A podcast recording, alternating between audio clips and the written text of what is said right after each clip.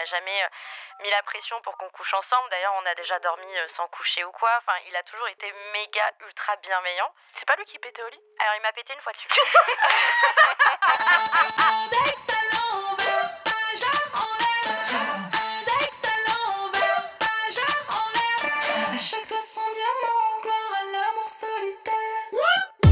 Hello, c'est et vous écoutez Hotline, votre podcast original Spotify avec des meufs qui parlent de sexe en toute liberté.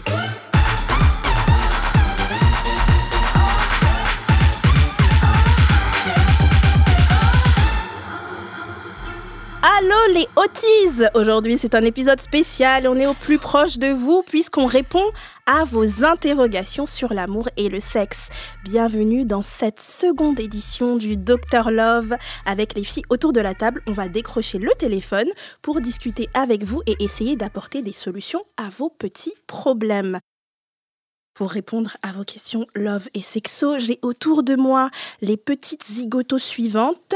Elvire, réalisatrice et créatrice de Clit Révolution et créatrice du Ciné Club Tonnerre. Comment tu vas? Écoute, ça va. euh, je suis contente de pouvoir enfin quitter mes manteaux et mes Ah, doudounes. Mais tu penses pas que ce sera le- le- juste une semaine et après il refera Si, froid? mais euh, peu importe. Est-ce que du, du coup, est-ce que vous pensez que la saison, euh, que maintenant c'est la saison des amours, le printemps? Non, alors le début du printemps, c'est un vieux mec qui te fait du love bombing pendant Ouais. une semaine et qui après se barre et laisse place au nuage. Mais tu vois. pourquoi il attend Ah, le moi, printemps j'étais plus sur les harceleurs de rue, de genre, tu sais que c'est le printemps quand les mecs Ah. ils commencent à être un Ah, peu en non, mais chaleur. moi je dans la parlais. Est-ce du soleil, hein, personne n'a compris mon image. Attends, Mais- je suis un- Pourquoi le soleil? Parce qu'il vient une semaine, après il se barre, ça me Si, moi j'avais compris. Ah, merci, non mais elle est hyper Ah, sensible. Le femme. soleil, quelle métaphore, mais quelle Je femme sais, mais je intelligente suis une femme Vous l'aurez entendu, nous sommes en compagnie de la plus intelligente, Manon, créatrice du compte Instagram Le Cunu, autrice du Cumizanu et créatrice du jeu Le Quiz. Comment tu vas? Pas en forme, du coup, c'est juste que j'espère que le soleil va rester plus longtemps. c'est T'as mis une petite robe de printemps, notons-le. Écoute, euh, ben oui, attends, c'est le soleil qui revient, faut faire péter les. Pétez-les. nibards. Péter les robes. faire péter les robes, quoi. Voilà. D'accord. Je sens que tu vas pas est-ce que c'est... m'épargner. Non, est-ce que... Tu vas Non, pas et- m'épargner. et- genre, genre euh, des mondes. Et qui, et qui Ah oui, il faut savoir que Manon est la reine du karaoké puisque j'ai fêté mon anniversaire euh, le week-end dernier. On a oui. découvert une nouvelle face. Elle était ta déchaînée. Et sur les démons de minuit, c'était quelque chose. Écoutez, vous connaissez mon jardin secret, ce n'est pas Je sais comment elle attire les hommes. Absolument. En, chantant les démons de minuit dans les soirées. Et le mec la regarde et fait. C'est Wow. comme dans les. C'est la fin les de films. ma vie. Mon Et en faisant très très bien les bacs aussi. hein. Avec une dose d'improvisation. Chacun Et un petit peu de breakdance. Et je sais que vous êtes toutes tombées amoureuses. Le breakdance, c'était vraiment- Ouais, On est toutes tombées ouais. amoureuses de toi je pendant cette suis rentrée seule pour. Nous sommes aussi en compagnie de Leslie, youtubeuse, influenceuse lif- lifestyle et wineuse dans les soirées. Ah Comment En tout cas, je peux dire que sur les démons de minuit, elle était sur le canapé. Elle a pas whiné là. Elle a pas whiné. Elle a pas winé du Ah, tout. Est-ce que c'est wineable les démons de minuit? Bof. Tu sais pas déguster les bonnes musiques. non, franchement, euh, désolé, euh, vous m'avez plus su sur le Aya que sur les démons de minuit. Oui, bon. Aya, elle, s'est levée pour chanter. franchement. Mais Contrairement à Manon. Ouais, voilà, j'étais en- Mm. j'étais au bar. Ouais. Alors, nous allons commencer avec un petit message vocal avant de pouvoir avoir des gens en appel en direct. Ouais. Donc, on va commencer avec le message de Léa. Salut les filles, Euh, je me présente, je m'appelle Léa. Ça fait pas très longtemps que j'écoute Hotline, j'ai découvert via le Instagram de Merci beaucoup. Euh, et donc du coup, ça fait plusieurs semaines que je suis un peu en train d'écouter tous vos épisodes. Et déjà, bah, c'est un grand kiff parce que vous êtes super et c'est hyper cool. Euh, bon, bref, je vais essayer d'être concise. Euh, écouté l'épisode sur les relations toxiques et vous avez évoqué l'émission de dating de Nabila. Et en fait, j'ai rigolé parce que euh, j'ai une histoire un peu rigolote à propos de cette émission. Il faut savoir que dernièrement, bah, j'ai daté un des gars du cast. euh, c'est un grand mot. On s'est vu une première fois et on s'est juste embrassé, mais quand même, il faut savoir que c'est assez in- inhabituel pour moi parce que c'est pas du tout mon style de gars. Euh, moi, je suis plutôt sur des gars alternatifs, euh, grands, euh, crâne rasé, tatoués, euh, boucle d'oreille, enfin voilà. Et lui, c'est clairement une fraîcheur. Pour l'histoire, je, vais essayer de résumer ça, mais j'avais répondu à sa story comme ça, parce que j'avais follow le gars, je le trouvais euh, plutôt cool et rafraîchissant pour un gars de télé-réalité. et pas trop un prédateur qui fait des placements de produits. Et en fait, il m'a répondu et on a commencé à discuter. Et j'étais agréablement surprise parce que j'avais pas mal de préjugés sur les gars de télé-réalité, on va pas se mentir. Donc bref, une chose en entraînant, une autre, euh, on s'est vu, on a passé une soirée ensemble. Euh, C'était super cool, très respectueux, très sympa, euh, euh poli avec, euh, avec les serveurs, etc. Enfin bon, voilà, je suis un peu étonnée. Euh, on décide de se revoir et en fait, il travaillait, il travaille dans, enfin, pas très loin de là où je travaille. Et donc, un soir, je suis passée le voir à son taf. Et là, vraiment, mood adolescent, on se regarde, on n'ose pas trop se regarder, on, on est un peu intimidé et tout. Et j'ai refait ça il y a quelques jours après pour, pour passer le voir. On s'est embrassé, tout ça. Enfin bon, voilà. Et en fait, euh, on devait se voir euh, bah, cette semaine euh, pour qu'il dorme chez moi, clairement. Et la tournure des messages avait pris une tournure un peu plus haute. Le gars m'avait teasé de malade depuis la fois où on s'est vu, à base de tout ce qu'il allait me faire dans un lit. Et en fait, le soir, on devait se voir. Il m'a envoyé un vocal d'une disquette sans nom en me disant que il avait une nana depuis plusieurs semaines et que, enfin, qu'il fréquentait une fille, comme ils disent, depuis plusieurs semaines qu'ils n'étaient pas ensemble, mais qu'il n'avait pas envie de faire des bails avec une autre nana. Voilà, donc ça m'a bien fait rire parce que j'étais là, bah pourquoi tu me chauffes depuis quatre jours en fait?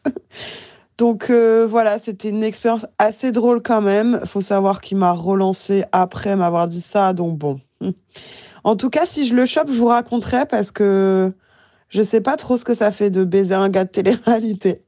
Voilà, bon bah je peux pas dire qui c'est du cast, mais si vous me demandez, je vous le dirai en off. Euh, voilà, bon, je vous embrasse, changez rien. Claude, t'es la meilleure. Bisous, vous êtes super, toutes, toutes, toutes. Je vous love. Merci beaucoup Léa pour ce super message. Ah, Il y a putain. énormément de oui. choses à dire sur ce qu'elle vient de dire. Quand même, euh, mec de télé-réalité déjà, on date ou on date pas? Je pense que Leslie est celle qui date le plus de mecs de télé-réalité dans cette table. Euh, carrément. Euh, tu parles beaucoup, mais. euh, Ouais. euh,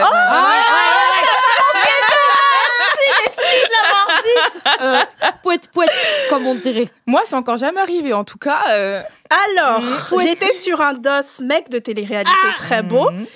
Qui en fait s'est avéré être un mec qui euh, en fait voulait bosser avec moi.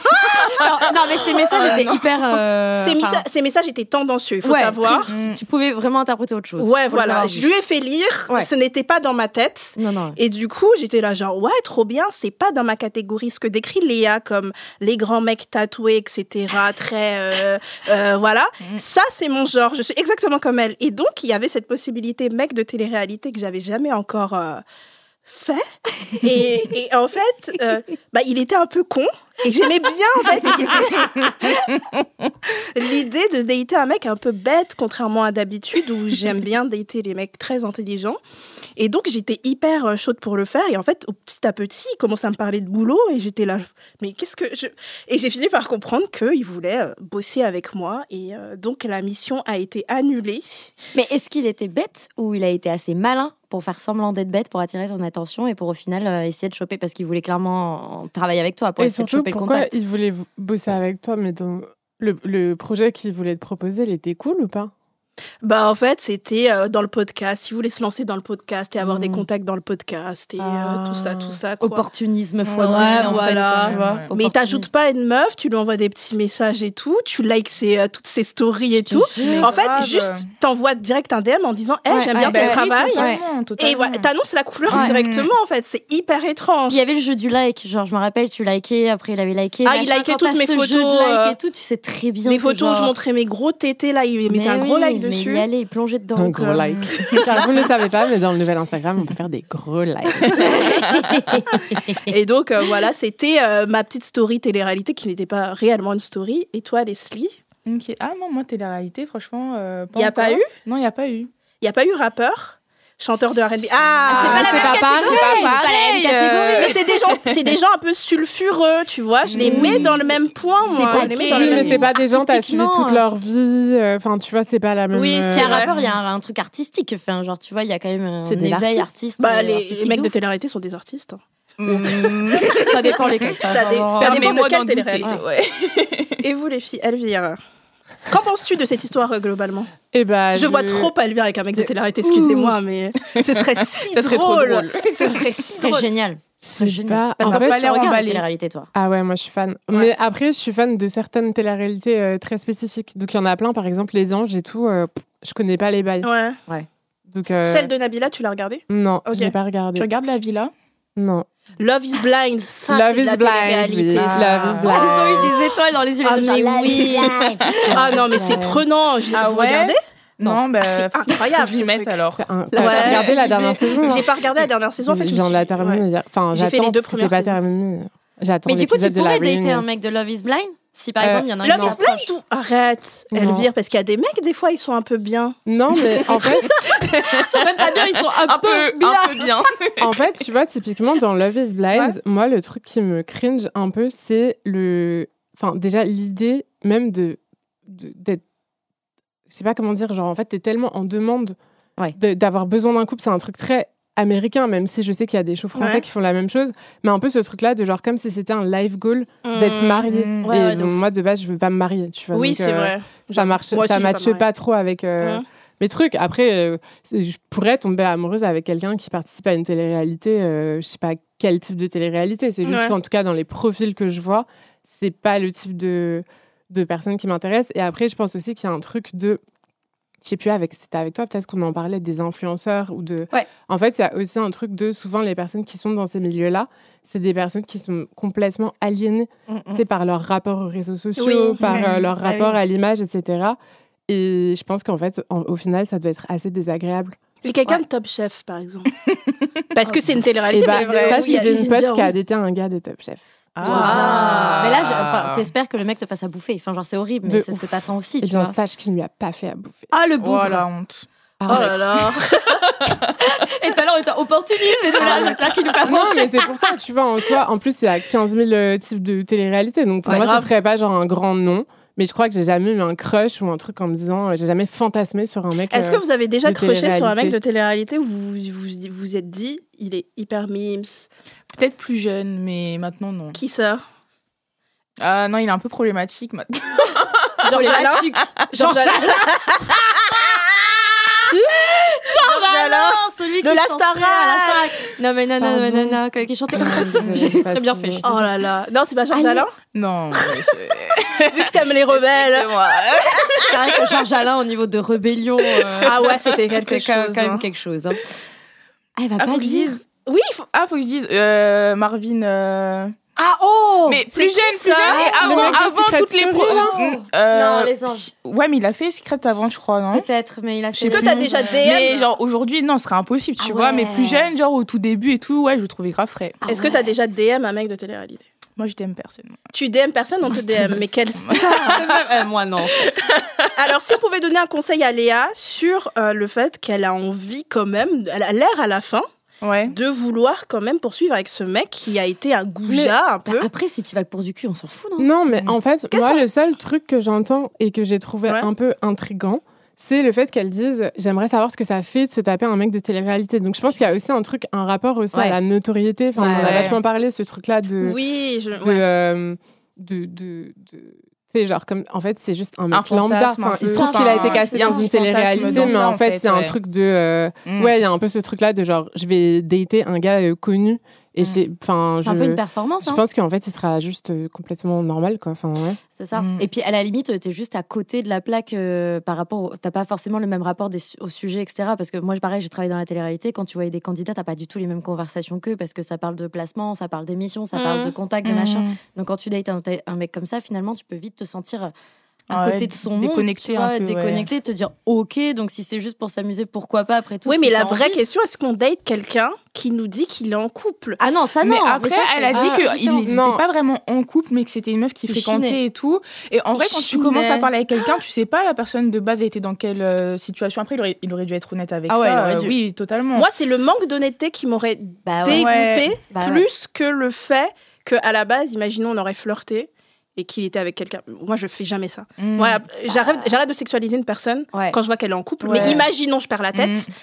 il aurait été euh, sincère depuis le début, oui, mais euh, là, le fait qu'il est menti. mais après, elle a dit, en fait, il est pas vraiment en couple, genre juste il la fréquente depuis quelques semaines. Oui, mais tu peux pas avoir confiance en cette personne qui. il mais après, elle cherche pas à avoir confiance en elle. euh, C'est pour vois. ça, si Enfin, c'est pour voilà, s'amuser, si ça me choque c'est pas. que pour Alors, cul, petite surprise, nous avons eu un update après Ah, Oh, de l'histoire de Léa qu'on va écouter maintenant. mm. on Oh. adore. euh, Ah, merci, j'adore. que des plot twists. Hello les filles, Euh, je voulais vous raconter la suite et la fin de mes aventures avec. euh, euh, donc après m'avoir dit que euh, il voulait pas qu'on se voit parce qu'il fréquentait une meuf, bah on s'est quand même vu forcément. Euh, après m'avoir mis un lapin, il est finalement venu chez moi. On a Ken, c'était cool, c'était vraiment cool, Euh, vraiment très sexy, très compatible, très euh, très, enfin un bon mélange entre le côté un peu tough et un peu romantique, donc euh, on adore. On a passé une heure à poil dans mon lit à ce qu'il me raconte euh, comment il avait été casté, comment le tournage s'était passé, donc c'était hyper drôle. Il manquait juste le popcorn, il était à poil dans mon lit en train de me raconter ça, très joli tableau. Et euh, sans grande surprise, suite à ça, je n'ai pas eu de nouvelles. Alors, il m'a pas ghosté parce qu'il m'a répondu, mais genre hyper euh, distant. Et j'ai fini par lui dire, genre, à quelle heure tu regardes toutes mes stories et tu me lâches des gros vues. Et il m'a dit, euh, bah voilà, tu l'auras compris. je suis pas Maxi Chaud qu'on se revoit. À no shit, Sherlock. Donc voilà, je lui ai dit, écoute, on est adulte, t'aurais pu me le dire. Mais bon, j'en attendais pas grand chose en même temps. Je sais pas à quoi je m'attendais avec ce genre de profil. Euh, donc voilà. Bon, au moins, je me serais tapé. Ça aura bien fait rire mes copines. Donc c'est l'essentiel. Voilà, je vous embrasse. Merci pour ce. Oh là là, incroyable. Mais Ouais, comment au début ouais. elle protège son identité, après Elle je elle jette en pâture, bien sûr, ce sera bipé. Pendant que vous écoutez ça, ce sera bipé. Non, Mais, est-ce que la prod, s'il vous plaît, parce que moi, j'ai aucune idée de, de- Ouais, de- mettre de, sa tête. de sa tête, peut nous mettre la photo de ce fameux. Sera On les voit en train d'écrire sur Google. Image. Euh... Bah, y a- pourquoi il n'y a pas de photo de lui? Il n'y a que des photos Mais de si, là, c'est lui avec la zouze, là. Bon, il est en train de rouler une pelle, Ouais. Mais il n'y a que des photos au week-end. mais... peut-être parce Il ah, roule il y a que des pelles. entre-temps. C'est hyper étrange. Peut-être que le programme n'a pas marché. page, euh, Peut-être qu'elle était comme ça. Non, mais après, c'est la Ouais. preuve qu'elle était excitée juste par l'idée de se taper. Et, de- à la limite, bon, bah, c'est fun et de toute Mm. façon, elle, elle s'attache pas, elle Est-ce savait que- pas à quoi s'attendre. Est-ce que vous avez déjà été excité à l'idée de vous taper une célébrité? Oui. D'accord, tu peux nous dire Ce sera bipé, hein Non, mais euh, un de mes derniers dates, ça m'a un, un peu. Au départ, j'avais pas compris qu'il était un peu Connu? connu. Et quand j'ai compris qu'il était connu, ça m'a pas excité qu'il soit connu, mais je me suis dit, ok, il est méga créatif et genre, je vais, je vais avoir euh, des infos d'un monde que je connais pas, tu vois. Ah, ça m'a j'ai mis peu- mille ans pour me, me rappeler qui c'était. Bah oui, parce que genre, J'étais là, de tout, je en fait. sais. Ok. Euh, en fait. Et, mais mais c'était pas le fait qu'il soit excité, parce que c'est pas la notoriété qui m'excite, Ouais. parce que je sais qu'il y a beaucoup de gens ennuyeux derrière, et c'est pas ça qui Mhm. m'excite. Mhm. Mais c'était plus le côté, putain, il est méga créatif. euh, genre, Ouais. euh, It's a new world, tu vois, genre, c'est trop bien. Et en fait, euh, en fait c'était pas, c'était pas ouf. Enfin, C'était pas fou, Non. ni la baise, très ni bon la, relation. mais c'est tout. Après, le reste, c'était pas. Bah, c'est déjà bien. ouais, c'est au au moins, t'as eu l'ex- l'excitation de, euh, Absolument. de, de dater un mec. euh, Absolument, mais c'est tout. Ok. Ap- Après, euh... Mais Leslie, la lâche pas. Mais vraiment. excuse-moi, mais avec ta notoriété et tout, euh, Ouais. euh, tu mets des belles photos et tout, il y a pas des acteurs qui te DM Mais ou c'est des sûr. trucs comme Mais ça non, mais les gens dorment. les gens dorment, j'en ai marre. On a une photo Ah, j'avoue, il est cute. Ah Mm. si, il est méga cute. Ouais. Oh, alors c'est tellement pas mon genre. Ah, il est Capricorne, ça veut dire quoi? C'est bien ou pas? Bah, je sais pas, Claude n'est pas là, donc Ah. Ouais. Capricorne, j'étais sortie avec un Capricorne. Capricorne, ils sont choux en général. Bah, il est cute, lui, de tête. Avec Après, la, c'est un la photo avec la Ouais. Voilà, Vas-y, maintenant, ça me donne envie de regarder. J'ai envie de regarder Cosmic Club pour savoir. C'est ok de dater des goujats. Il y a pas quelqu'un que t'aimerais te taper, euh, genre? De connus là comme ça, franchement, euh, en ce moment. euh, Moi, ça m'étonne trop qu'il n'y ait pas des chanteurs, des comédiens, des trucs qui te DM et tout. Moi, je suis trop surprise. Bah, Quand tu m'avais dit ça, plus première fois, jeune, j'étais- bizarrement, genre plus. euh, quand j'avais déjà moins d'abonnés et genre il y a vraiment Tu penses que 3-4 c'est l'âge? C'est comme le fait qu'on disait que. euh, Ah oui, maintenant dans la rue. Dans la rue, Ouais. quand on avait 18 ans, on se pareil. faisait t'es draguer. Ouais, même 16, par des mecs 14 ans. de Ouais. très Et vieux. maintenant. Même, ouais, Ouais. même à 15 ans, je me faisais Ouais, tellement draguer dans la rue. que ça, ouais. Et, Et maintenant, non. euh, et maintenant. non, non, mais ça, Non, j'adore. mais tant mieux, hein, Ah, non, maintenant, non. Oui, en vrai, en vrai Tant mieux de plus se faire Ah oui, harceler. mais. Ah, moi, je kiffe. C'est vrai que Bah, même dans les bars ouf, et en tout, fait, je ça sens fait peur. On fait plus draguer comme avant, quoi. C'est, euh, je trouve ça fou. Ouais. On va recevoir le premier appel en direct. C'est Bastien qui veut nous parler d'un sujet très sérieux. Bastien, es-tu là? Oui, Naya, tu m'entends Waouh Là, je t'entends, Bastien. Salut, Bastien. Comment tu vas? Bastien. Ça va, je suis ravie de vous avoir. Vraiment, Mais nous aussi. On est hyper contente de t'avoir avec nous. Alors, tu es en compagnie, bah, moi, Naya, il y a Elvire, il y a Manon et il y a Leslie autour de la table. Donc, on est tout oui pour écouter ta question ou ton récit. Vas-y.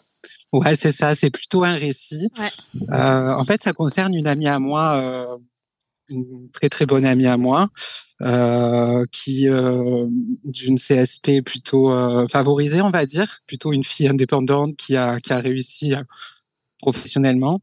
Et euh, malheureusement, il y a euh, cinq ans, euh, à la suite de son divorce, elle s'est mise avec quelqu'un euh, avec qui euh, j'avais l'impression que ça allait bien se passer.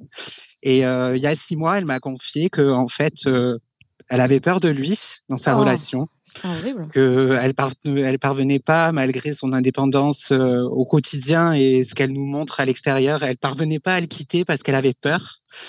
Et euh, le truc, c'est que ça fait six mois que ça dure Ouais. et que, en fait, quand on en parle lors d'une soirée, euh, eh ben, on est motivé, on est tous les deux dans le mood que ben, ben, on va, je vais la protéger, je vais, euh, je vais être à l'écoute, je vais être euh, un allié pour euh, pour se sortir de cette situation. Et puis après, ben, au bout de 15 jours, je lui envoie un message, je dis bon, tu en es où euh, et là, elle me dit, je peux pas tout faire en même temps. Euh, voilà, elle, elle baisse la garde.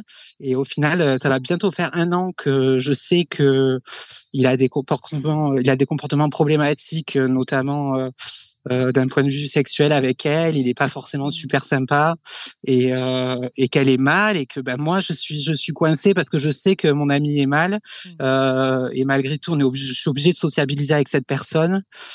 Et vous voyez, je suis, je suis complètement coincée. Ouais. Ok, bah, merci Ouais. Bastien de, ouais. de nous livrer ça. Euh, je vais demander à Elvire ce qu'elle en pense. Elvire, elle est en train d'écrire un bouquin. Mm.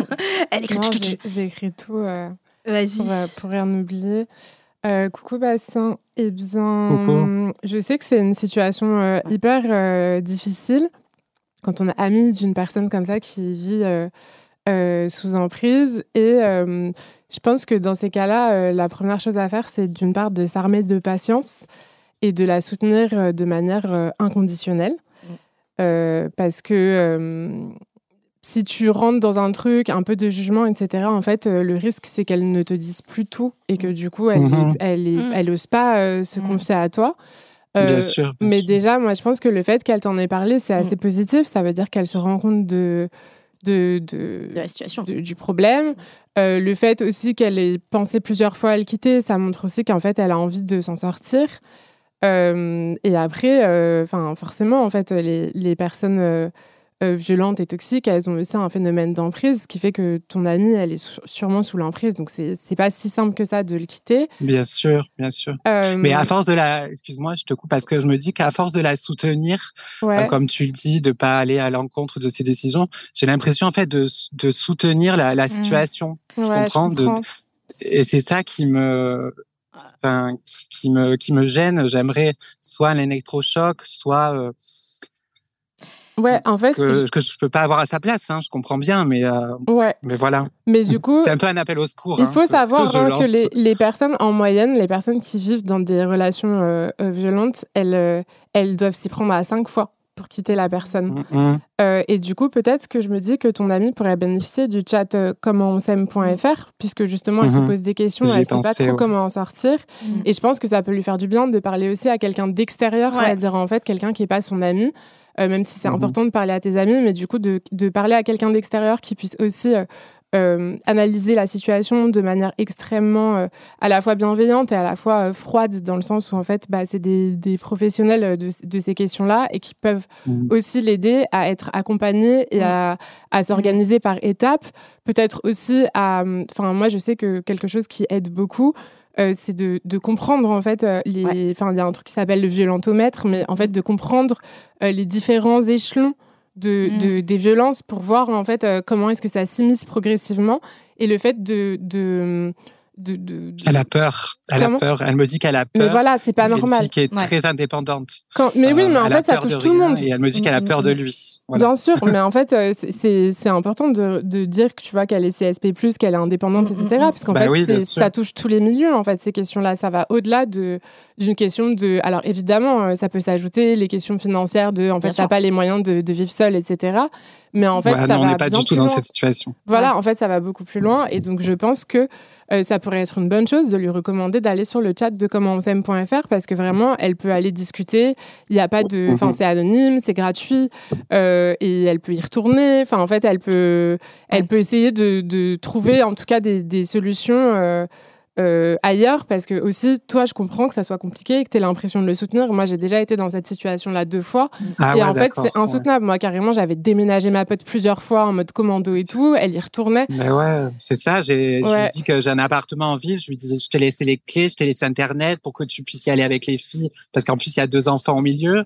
Euh, mmh. ouais j'essaie d'être un allié quoi. C'est ça c'est ça d'être confortable pour elle, de l'entourer et d'attendre qu'elle qu'elle prenne sa décision. Et ouais. à ce moment-là, je serai, je serai là, quoi. Ça, c'est clair. Oui, Manon. Ton rôle, il est vraiment pas simple parce que c'est vrai qu'on parle, on parle pas toujours des, du rôle des alliés, de la responsabilité. Mmh. Quand une fois ils ont connaissance en fait des, des, des problématiques, c'est pas parce qu'on sait ce qui se passe qu'on sait forcément comment agir ou pas qu'on a la clé directement ou quoi, c'est très compliqué, comme vient de dire Elvire, de sortir quelqu'un qui est sous l'emprise. Mmh. Ça prend du temps, c'est fatigant et puis ça impacte aussi euh, ton moral. Hein. Enfin, mmh. je veux dire, ça impacte ta vie. Donc c'est aussi mmh. normal, mais dans ce cas, faut pas hésiter à s'entourer. On peut pas toujours ouais. aller vite parce que euh, on connaît la personne ou quoi. Il faut s'entourer de professionnels. Donc tu as des associations où tu peux aller avec elles, hein, dans des associations pour discuter. Tu peux demander de l'aide, euh, mais surtout le plus important, c'est de, en effet, de, de jamais lâcher. Euh, c'est vrai que ben, quand on met quelqu'un dans la confidence, on lui rajoute un poids, mais euh, c'est souvent euh, ces personnes-là, les, les, proches qui ont, qui ont connaissance et qui, qui s'entourent pour essayer d'avancer, qui sont la clé en fait. Donc ton rôle, il, ouais. est, il est important, c'est un signe de confiance énorme, mais surtout ne fais pas ça seul parce que, parce que ça va t'épuiser et au bout d'un moment, tu ne sauras même plus quoi, quoi faire en fait. Entoure-toi, voilà, il y a plein d'associations, il y a le chat, il y a, y a plein de, de moyens, essaye de, de trouver de l'aide parce que, euh, parce que ça sera déjà plus efficace et aussi tu, tu sauras aussi comment bien maintenir ce, ce rôle-là. quoi. Ouais. Ah, alors, et d'ailleurs, je, oui. je, te dis juste, Bastien, que toi aussi, hein, tu peux aller sur le chat. Euh, Ouais. Comment on s'aime. Il n'est pas juste dédié Ouais. aux, aux personnes qui ont des problèmes, c'est aussi pour Mm. l'entourage, etc. Ouais. Donc, tu peux aussi euh, euh, Mm. récolter des. Notamment sur cette question-là, des- de sociabiliser Ouais. avec lui, de est-ce que. euh, tu vois, euh, est-ce que tu peux dire, en fait, moi, je veux plus voir ce gars Mm. Ou est-ce qu'au contraire, si tu fais ça, ça risque de l'isoler parce Mm. qu'elle va choisir son gars Ouais. plutôt que son ami? Non, je vais, ouais, je peux pas faire ça. C'est exactement ça. Ça va. Je vais perdre le lien, le fil avec elle, et il n'en est pas question. Donc. C'est bien d'agir, mais protège-toi aussi. Ouais. Voilà. Alors, il faut savoir, il faut savoir, Bastien, que j'ai été à la place de ta copine et j'ai été dans Mmh. une relation violente. Alors, c'était beaucoup de violence psychologique surtout. Euh, il s'en est pris physiquement à moi une fois, et déjà Mmh. une fois c'est trop. Mmh. Et euh, mais c'était violence psychologique au quotidien. Et en fait, il faut savoir que mon entourage me prévenait. Et en fait, moi, contrairement à ta pote, je le disais pas. En fait, je me plaignais même pas de lui. Mmh. En fait, c'est mes potes qui l'ont vu d'eux-mêmes tu de comment pas. il me traite, comment me traitait parce que moi je au début je voyais pas et après j'ai commencé à voir et en fait le fait que mes potes euh, disent n- n'arrêtent pas de me dire euh, Ah bah en fait quitte-le etc ça m'énervait en fait Mmh, et je le ouais. faisais pas euh, Mhm. je le faisais pas moi je pense qu'il faut que tu supportes ce mec que tu lui déclares tu fasses pas des, des déclarations d'amour bien entendu que tu dises à ta Enfin, que tu supportes dans le sens, Ouais. pas le supporter, Non, euh, non, genre l'encourager. Attention, que tu, Non, euh, tu te fasses violence pour compris. subir sa présence, c'est ça que je veux dire. Euh, que tu oui. préviennes toujours ta pote, euh, le chat comme l'ont dit les filles, etc. Euh, que tu parles toujours à ta pote de ce que toi tu penses de la situation et que, que tu trouves que le mec est dangereux, que tu lui apportes ton aide, qu'il y a un appartement vide, que tu lui rappelles tout le temps, tu vois, qu'elle puisse, qu'elle a des alternatives pour pouvoir partir. Mm. Mais Ouais. je pense que tout le temps être dans la critique du mec, ça fonctionne pas. Parce que moi, je sais que euh, ça fonctionnait pas sur moi en tout cas. Mm. Donc, Mhm. euh, donc voilà, courage. Et comme le dit Elvire, c'est plusieurs tentatives hein, de partir. Mm. Moi, le nombre de fois où j'ai essayé de partir, c'était vraiment, il y en avait plusieurs. Et je pense que la fois où je suis partie, c'est la fois où c'était le moins dramatique. C'était pour un tout petit truc. Mmh, En fait, il m'en avait trop. fait voir des vertes et des pas mûres, mais vraiment des trucs horribles. Mm. Et un jour où il y avait eu un, un truc genre débile, je pense que je me suis levée et j'ai dit, ok, c'est fini. Et c'était terminé. Et donc, c'était un truc Ouais. genre tout con, tu vois, qui m'a Mm. fait partir. Mhm. Et un truc qui peut aider aussi, moi, ma pote, elle avait fait ça. Et en fait, je pense que c'est une super euh, idée. C'est sa psy qui lui avait dit ça. C'était de hum, noter. Parce que tu sais, Mm. souvent, Oui. quand quelqu'un te traite mal, c'est pas une personne qui te traite mal tout le temps. Donc, en fait, c'est genre euh, chaud, froid, chaud, froid, chaud, froid.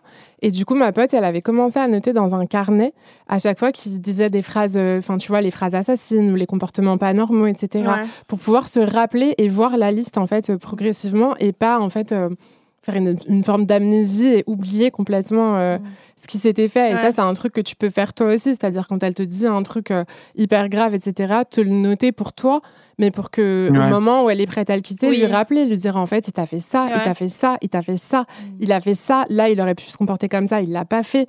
Euh, mais je pense que c'est important aussi de de pouvoir noter. Je sais pas ce que tu en Mhm. penses, euh, Ouais. Leslie. Non, franchement, vous Ouais. avez tout dit. Euh, déjà, le rapprochement auprès des associations, je pense, euh, ça va être le moyen euh, Mm. le plus concret pour euh, l'aider. Et euh, toi, de ton côté, bah, continuer de la soutenir euh, et tout faire pour pas qu'elle tombe dans l'isolation, parce que je pense Ouais. qu'au final, c'est le, c'est le pire qui peut Ouais. lui arriver. C'est que ses amis se lassent en fait euh, de ses problèmes, du fait qu'elle ne veut pas le quitter. Donc des fois, tu as l'impression de parler avec quelqu'un et que ça sert totalement à rien, tu te sens inutile et tu finis par lâcher l'affaire. Et euh, je pense que c'est le pire, c'est vraiment qu'elle se retrouve isolée avec lui. C'est pour ça que le Mm. truc un peu difficile, en fait, c'est que tu te retrouves des fois parce que bah, vous voyez avec ce gars Mm. et que tu as envie de lui casser la gueule à juste titre. Mais Bah, c'est en ça, fait, c'est ce que je vous bah oui. expliquais au début. ouais, mais en fait, euh, par exemple, moi, mes sœurs, euh, elles euh, parlaient hyper mal à ce mec parce que bah, il Mm. me faisait du mal. Et en fait, ça faisait un peu l'effet inverse où le mec disait Mais t'as vu comment elle m'a parlé et tout? C'est pas Oh. normal. Je me sens pas bien quand je les vois. Et moi, je lui disais En fait, pour pas qu'il y ait de confrontation, Et bah, ils vont arrêter de se ouais. voir. Et donc, j'arrêtais un peu de voir mes sœurs. Mm. Pas pour ça. Et c'est pour ça que quand je te dis il faut que tu te fasses violence, c'est que euh, ne lui montre pas ton amour. Et euh, mais je pense que être trop dans la confrontation, ça va créer un- une séparation où elle va encore plus s'isoler et à un moment tu vas plus la voir. Mm. Donc euh, je pense que à chaque fois que tu es tout seul avec elle, dis-lui tout ça, dis-lui Mm, que mm. mais quand vous êtes tous les trois, essaye d'être calme, tu vois. Et euh, Ouais. un autre, euh, un dernier conseil, c'est euh, sur le site de Nous Toutes, l'association de, de lutte contre les violences faites aux femmes, il y a des formations qui sont hyper bien, euh, qui s'appellent quelque chose comme genre formation euh, d'accueil euh, de parole de femmes victimes de violences. Et en fait, c'est hyper bien parce que ça te permet aussi de comprendre justement bah, toutes, les, toutes les étapes de l'emprise, etc. Et de comprendre, elle, ce qu'elle vit. C'est-à-dire, euh, Ouais. parce que parfois, de l'extérieur, c'est hyper frustrant. Tu comprends pas, en fait, Ouais. pourquoi une personne accepte ça et, et, et ne part pas. Et en fait, c'est assez intéressant de voir aussi, enfin, d'essayer de comprendre euh, les, les étapes et les leviers, en fait, euh, psychologiques qui font euh, qu'on qu'on peut rester longtemps, en fait, dans ces situations-là et que c'est difficile, en fait, d'en sortir euh, de manière... de manière genre tac tac je Ouais. claque la porte et je me casse. Mm. Mm, Bien sûr. donc je te, je te recommande c'est en accès gratuit tout le monde euh, devrait le Ouais. faire, hein, honnêtement. Ouais. Le- Ouais, euh, allez-y tous. Franchement, c'est génial. Enfin, même euh, ça te permet aussi de comprendre des trucs sur toi-même. Enfin, Mm. c'est hyper. euh, c'est une très belle euh, formation. Ça va mettre du temps, euh, ce sera difficile euh, à supporter, mais, Ouais. euh, mais aie confiance. Franchement, aie confiance. Dis-toi, Non, mais je suis prêt. Je suis Si elle a du Puis grâce à vous, j'ai ouais. j'ai plein de j'ai plein de ressources. euh, euh, c'est- elle était bien cette discussion. Je suis content. bah oui, grave. Et surtout aussi, si vous avez un groupe d'amis et des amis, elle s'est éloignée de ses amis. Essaye sûr, de ramener de- ses de- amis dans des sorties pour qu'il y ait plein de gens autour d'elle. Ouais. Parce qu'en fait, Ouais, ce ouais. genre de mec, ils essayent de couper les contacts avec plein de gens séparément. Si tu vois qu'elle voit plus trop une copine qui était genre trop gentille avec elle, dis-lui, Eh, on, on- on mange avec euh, machin, tu viens avec nous, comme ça, il y aura plein de gens autour d'elle. Voilà. Voilà. Ouais, Donc ouais. j'espère qu'on t'a un peu aidé, euh, de- euh, Bastien, pardon. Tiens-nous au courant. Ouais, Bastien. merci beaucoup. Ouais, tiens-nous au courant. Super. Bah, Trop content. C'était super de façon, Hotline, euh, ça devrait être, euh, c'est d'utilité publique pour la jeunesse française. Oh. Je suis trop content. Je suis trop content que l'émission existe. Naya, Emmanuel, Elvire, euh, Rosa. Il tout le monde. euh, Il fait les crédits avant les a- J'en ai oublié, mais euh, j'ai leur voix dans ma tête. Et le vendredi à 18h, je suis trop contente de, de mettre Spotify et d'écouter mon, mon épisode euh, sans mes enfants, au calme, avec mon rosé, sur ma terrasse. Ah, la. Belle vie Ah ouais, mais le petit instant détente hotline, on adore. Bah Ouais, écoute, plein- plein de n'hésite pas à nous tenir au courant et à. Je et- le ferai, ouais. Et à nous tenir, ouais, t- nous tenir informés de la suite des événements. S'il y a des rebondissements, n'hésite pas à nous À rappeler. Ouais. Ouais. Ok, ça marche? Mer- merci les filles. Merci, à, toi. Bastien. À bientôt. À bientôt. Ciao. Ah bah écoutez. Ouais. j'ai l'impression d'être Chuck Norris, d'avoir euh, sauvé un peuple, euh, de m'être battu et tout. J'aime trop donner des conseils. J'aime, trop quand ils sont contents euh, de ce qu'on a dit et tout. C'est hyper cool. Ouais, super gratifiant. Mais Mm. oui. Mais en euh, plus, je trouve ça cool en fait d'avoir aussi des personnes qui viennent pas forcément pour. euh, J'ai l'impression qu'on en a de plus en plus qui Mm. demandent pas forcément des conseils pour eux-mêmes, ouais. mais plus sur comment aider une, Ouais. une, une amie Mm. ou un ami. Et ça, je trouve ça assez. euh, Et je pense qu'il y a plein de personnes dans cette situation. vrai Ouais. de vrai, euh, Ouais. C'est pour ça, peut aider d'autres personnes. tout Ouais. ça, allez-y. hein, si vous avez du temps, à un moment dans votre vie, faites-le parce que ça peut arriver à tout le monde. Mm, ouais, arrêter, totalement. Il faut savoir euh, faire quoi. Yes. On passe au deuxième appel. On a quelqu'un avec nous qui On s'appelle Juliette. Juliette, est-ce que tu nous entends? On la voit en visio, si c'est pas magnifique. La beauté Oh là là. Mais t'es où là, Juliette? Euh, je suis euh, dans une salle de réunion au boulot. Ah, ça, ça se voit, il y a l'imprimante. J'adore, vous ouais. nous appelez toujours en cachette du travail. J'adore ce petit interdit là. Comment tu vas déjà? J'ai hésité à me mettre en, té- en télétravail aujourd'hui, mais bon, j'étais déjà en début de semaine, donc je me suis dit, bon, tant pis. On va Bah oui. réserver une, une salle de réunion pour ça. Euh, Ouais, Qu'est-ce ouais. que tu fais dans la vie si c'est pas indiscret? Euh, je suis euh, social media manager euh, pour une euh, marque de spiritueux. Oh, ma chère. N'hésite pas à nous envoyer des Ouais, on n'a pas des hein. packs gratuits nous. Allez-y. Ah, moi, J'aimerais beaucoup, ouais. On peut être testeuse, hein. Ah. Euh, bah écoute Juliette, tu avais euh, quelque chose à nous demander ou à nous raconter, donc on t'écoute. Oui, euh, bon, désolée, je suis désolée, je suis un peu nerveuse, ça fait bizarre de, de vous parler. euh, Ne t'inquiète pas. ça Il n'y a pas de souci. en plus ou moins vrai. Euh, parce que je vous avais vu en fait à, à- au live euh, qui a eu lieu, je sais plus où. À l'européen. C'est ça, à l'européen. et euh, c'était trop super bien. de vous voir. Merci vraiment pour ça. Euh, mais du coup, là, c'est vraiment, je vous parle et ça fait bizarre. Et, euh, en fait, je voulais vous partager un peu mon expérience. parce que euh, donc, je suis française, mais ça fait euh, dix ans que je vivais à l'étranger. Je suis récemment euh, revenue en, en France. Et du coup, j'ai un peu découvert la, la scène euh, dating euh, française, enfin redécouvert même. Euh, et euh, et c'est vrai que, on- enfin, il y, a- il y a certaines différences hein, avec, euh, surtout le comportement des mecs avec les, les mecs d'autres pays dans lesquels j'ai vécu. Parce qu'en fait, juste avant de revenir en France, je vivais en Suède. Et pour le coup, les Suédois, enfin les mecs suédois sont vachement plus féministes et vachement plus respectueux que les mecs français. Genre, par exemple, en, en Suède, il n'y a pas de catcalling où c'est vraiment très très rare de se faire emmerder Ouais. dans la rue. Mm. Euh, donc c'est vrai que pour le coup, là, le retour aux sources a été assez choquant. Même si je trouve que ça s'est un peu calmé en France, j'ai l'impression. Mais ça reste beaucoup. Euh, Oh, beau. Je sais pas. C'est vrai que comme j'ai les cheveux très courts, euh, je pense que les, les mecs ont peur de moi dans la rue, donc peut-être qu'ils Bah, n'abordent pas. mais quand je m'étais rasé la tête, je m'étais rasé la tête et on m'emmerdait C'est dix fois moins C'est que Ah quand j'ai ouais des Ouais. cheveux. Rasez-vous Ça, la c'est tête, vrai. les Let's filles. go. Donc, non, mais attends, je vais pas euh, me C'est raser la tête. A un privilège. c'est le privilège. Ouais, c'est- c'est le bold privilège. commencent à repousser. Ouais. Les gens commencent, enfin, les mecs commencent à me parler dans la rue et je me dis, Hum, il faut que je les rase. C'est ton rappel, en fait, capillaire. c'est ça, en fait. C'est un privilège capillaire, les cheveux rasés. Et donc ta question, Et, euh, Juliette? Et oui, et en fait, euh, je, en fait, je, je- même si je vous ai entendu en parler dans Ouais. d'autres épisodes, mais c'est vraiment en fait le, le comportement des, des mecs euh, hétéros, cis hétéros même, sur euh, les applications de rencontres. Ouais. Et euh, alors, pour le coup, moi aussi, je suis team. Je me suis faite euh, bannir de Twitter, de Twitter, de Tinder, pardon. Ouais. Et du coup, j'utilise que Bumble. Et, et du coup, je voulais faire passer aussi un message au mec.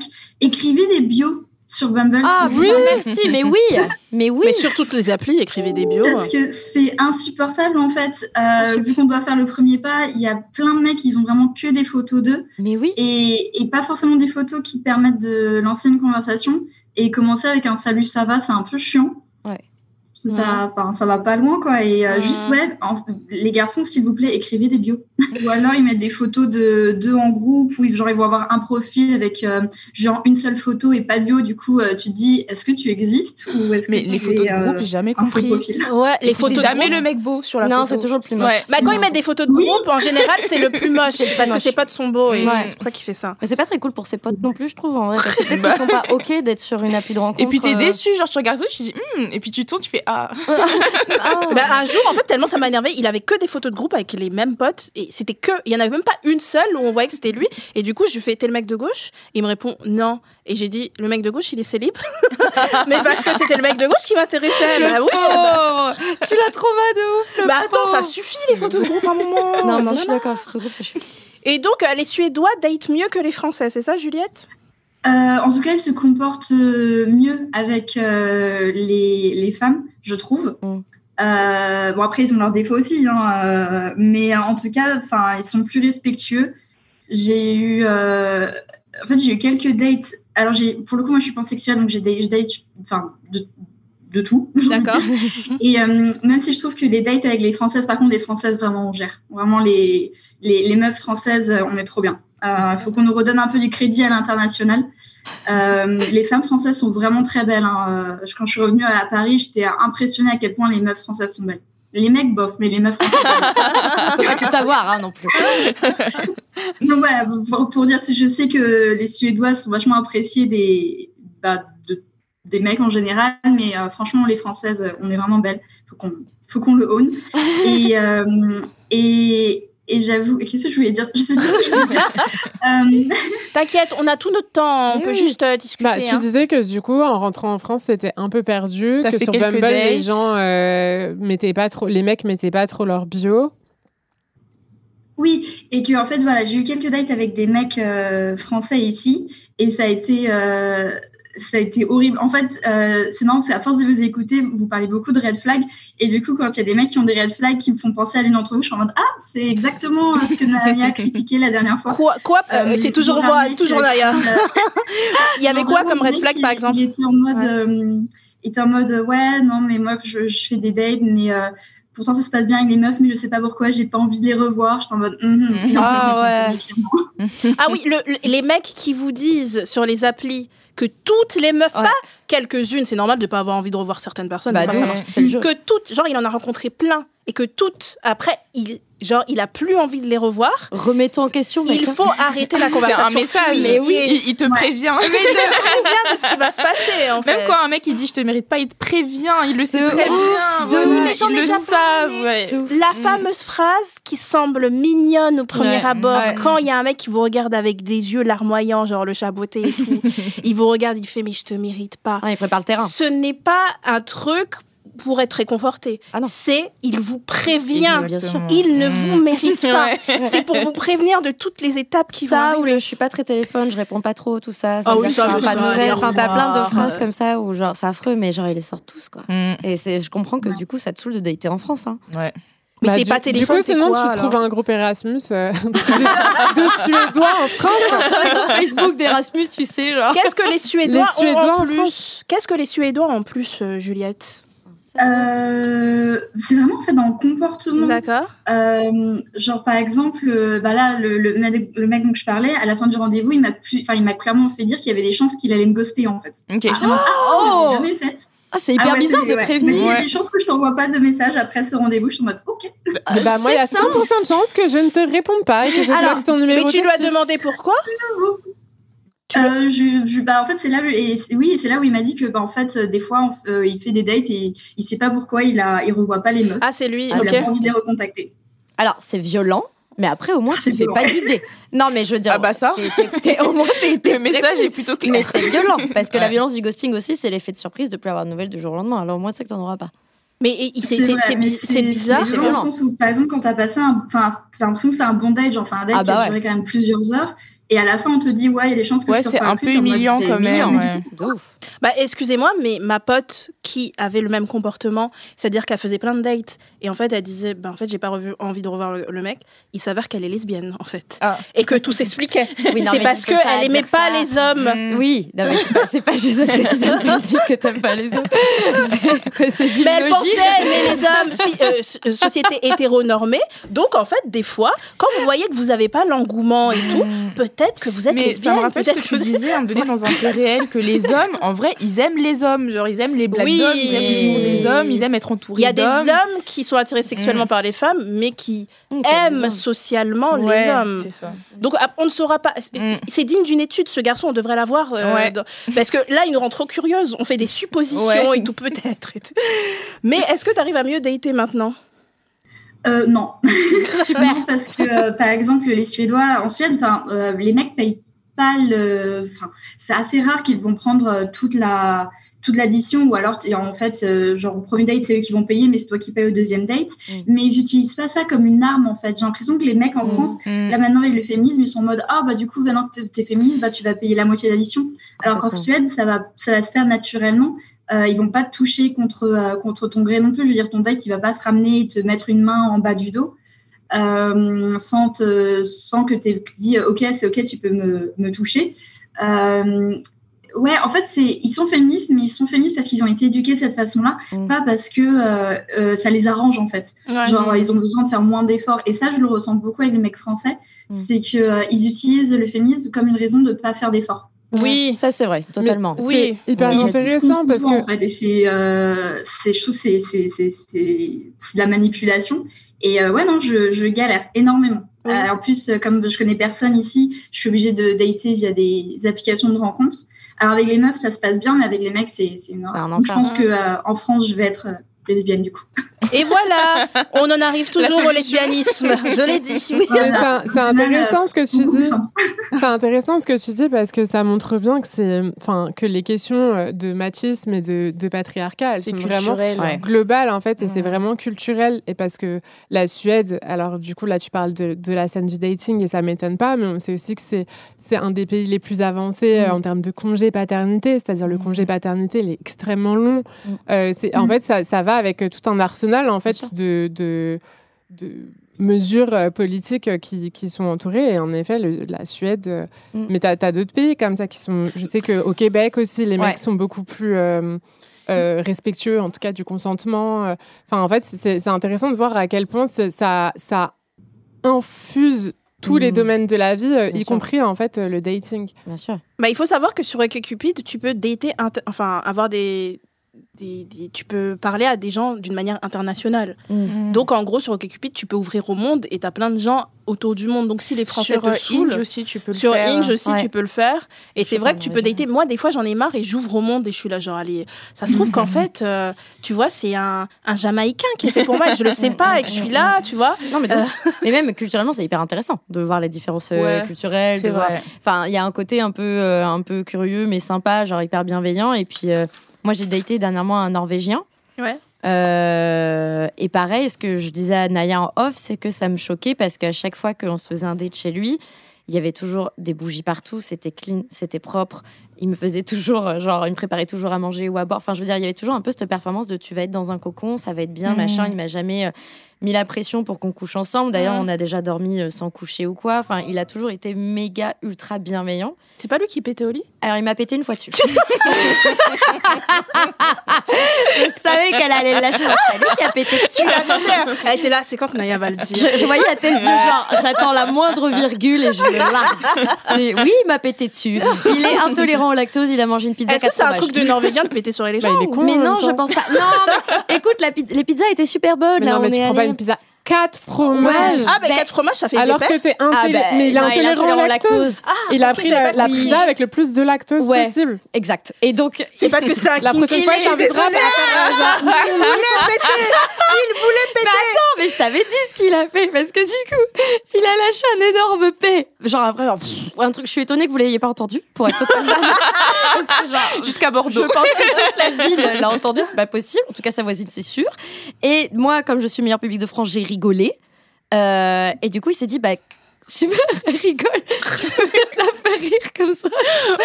Et Ah, et comme on devenu était dans le non, il m'a enfermée sous la couette. Oh non Non Genre en Non. mode euh, blague. Et j'étais là, euh, non, là, là, je me suis là, là, je Ça va veux un peu pas, trop loin. ça va un peu Ne trop faites loin. pas ça chez vous. Non, ne faites pas ça. Mais tu vois, il pensait que c'était une blague, du coup, et j'étais, ah non, non, par contre, tu, enfin, tu peux plus. Enfin, tu vois, genre, accent, tu viens de me péter dessus, c'est genre la troisième fois qu'on se voit, détends-toi, tu vois. Donc, de, après, on a, il pétait avec moi, après, ouais. Mais c'est tout. Après, sinon, il était hyper. Franchement, c'est la première fois que j'ai daté un mec aussi clean et genre pareil je disais bah ce soir on sort. Il me disait ok bah tel resto à telle heure. Enfin tu vois il était hyper Ouais. entreprenant et j'aimais oui bon il m'a pété dessus mais on peut pas avoir tout non plus. Enfin, Bah a- moi l'italien c'était une bonne expérience même si je Bah sais oui. que tous les Italiens sont pas comme ça qu'il y a plein d'Italiens qui sont genre relous. Mais euh, En- j'en en avais termes marre. de culture machiste. Ouais, ouais, mais on je est quand même sur une mais bah, franchement j'étais j'avais eu des dates avec plein de Français c'était genre la catastrophe. Vous vous rappelez quand Oui, j'arrêtais pas d'enchaîner les catastrophes? C'était horrible. Et il y a cet Italien qui arrive qui est adorable avec qui on a des conversations hyper intéressantes qui est galant qui est mimes Mm. qui me traite bien, qui envoie un message après le, le sexe. Franchement, c'était euh, parfait. Et ce truc du catcall, je l'ai retrouvé à Madrid, alors que ça m'a, genre, ça m'a hyper étonnée. Mais quand j'étais à Madrid en mini-jupe à 2 heures du matin là, dans la rue, Ouais. Personne ne vient t'embêter. Ah non, mais en France, on est bien. euh, Ah oui, est- c'est- oui, oui, le harcèlement de je pense qu'on euh, on fait partie des champions. un Ah ouais. Oui, je pense. Personne, je horrible, hein. pouvais montrer ma culotte, Mm. j'étais tranquille. Ouais, Je me sentais tellement en sécurité à Madrid, Mm, alors que mm. j'aurais pas. magri- Tu sais, on m'aurait dit la Suède, j'aurais dit grave, Ouais. alors que Madrid, j'aurais pas pensé. Mais il y a un jour où j'étais, donc j'ai passé une semaine, et donc au bout du troisième jour, j'entends Eh Et j'étais là, genre, ah, c'était trop beau pour être vrai. Mm. Et en fait, c'était un Français. Ah. Oh, le mais non, la le seule personne Non, mais en, en France, c'est grave le harcèlement de rue. Hein. c'est grave. dans la rue, c'était Mm. un Français. Et quand il est venu me parler, je lui ai dit ça. Je lui ai dit, il me fait, ah, t'es- t'étais trop belle et tout. J'ai fait, mais tu te rends compte là, on m'embête pas, t'es le seul Français et tout. Et il était là, genre, ah ah ah, on peut pas changer les Français, on peut pas changer.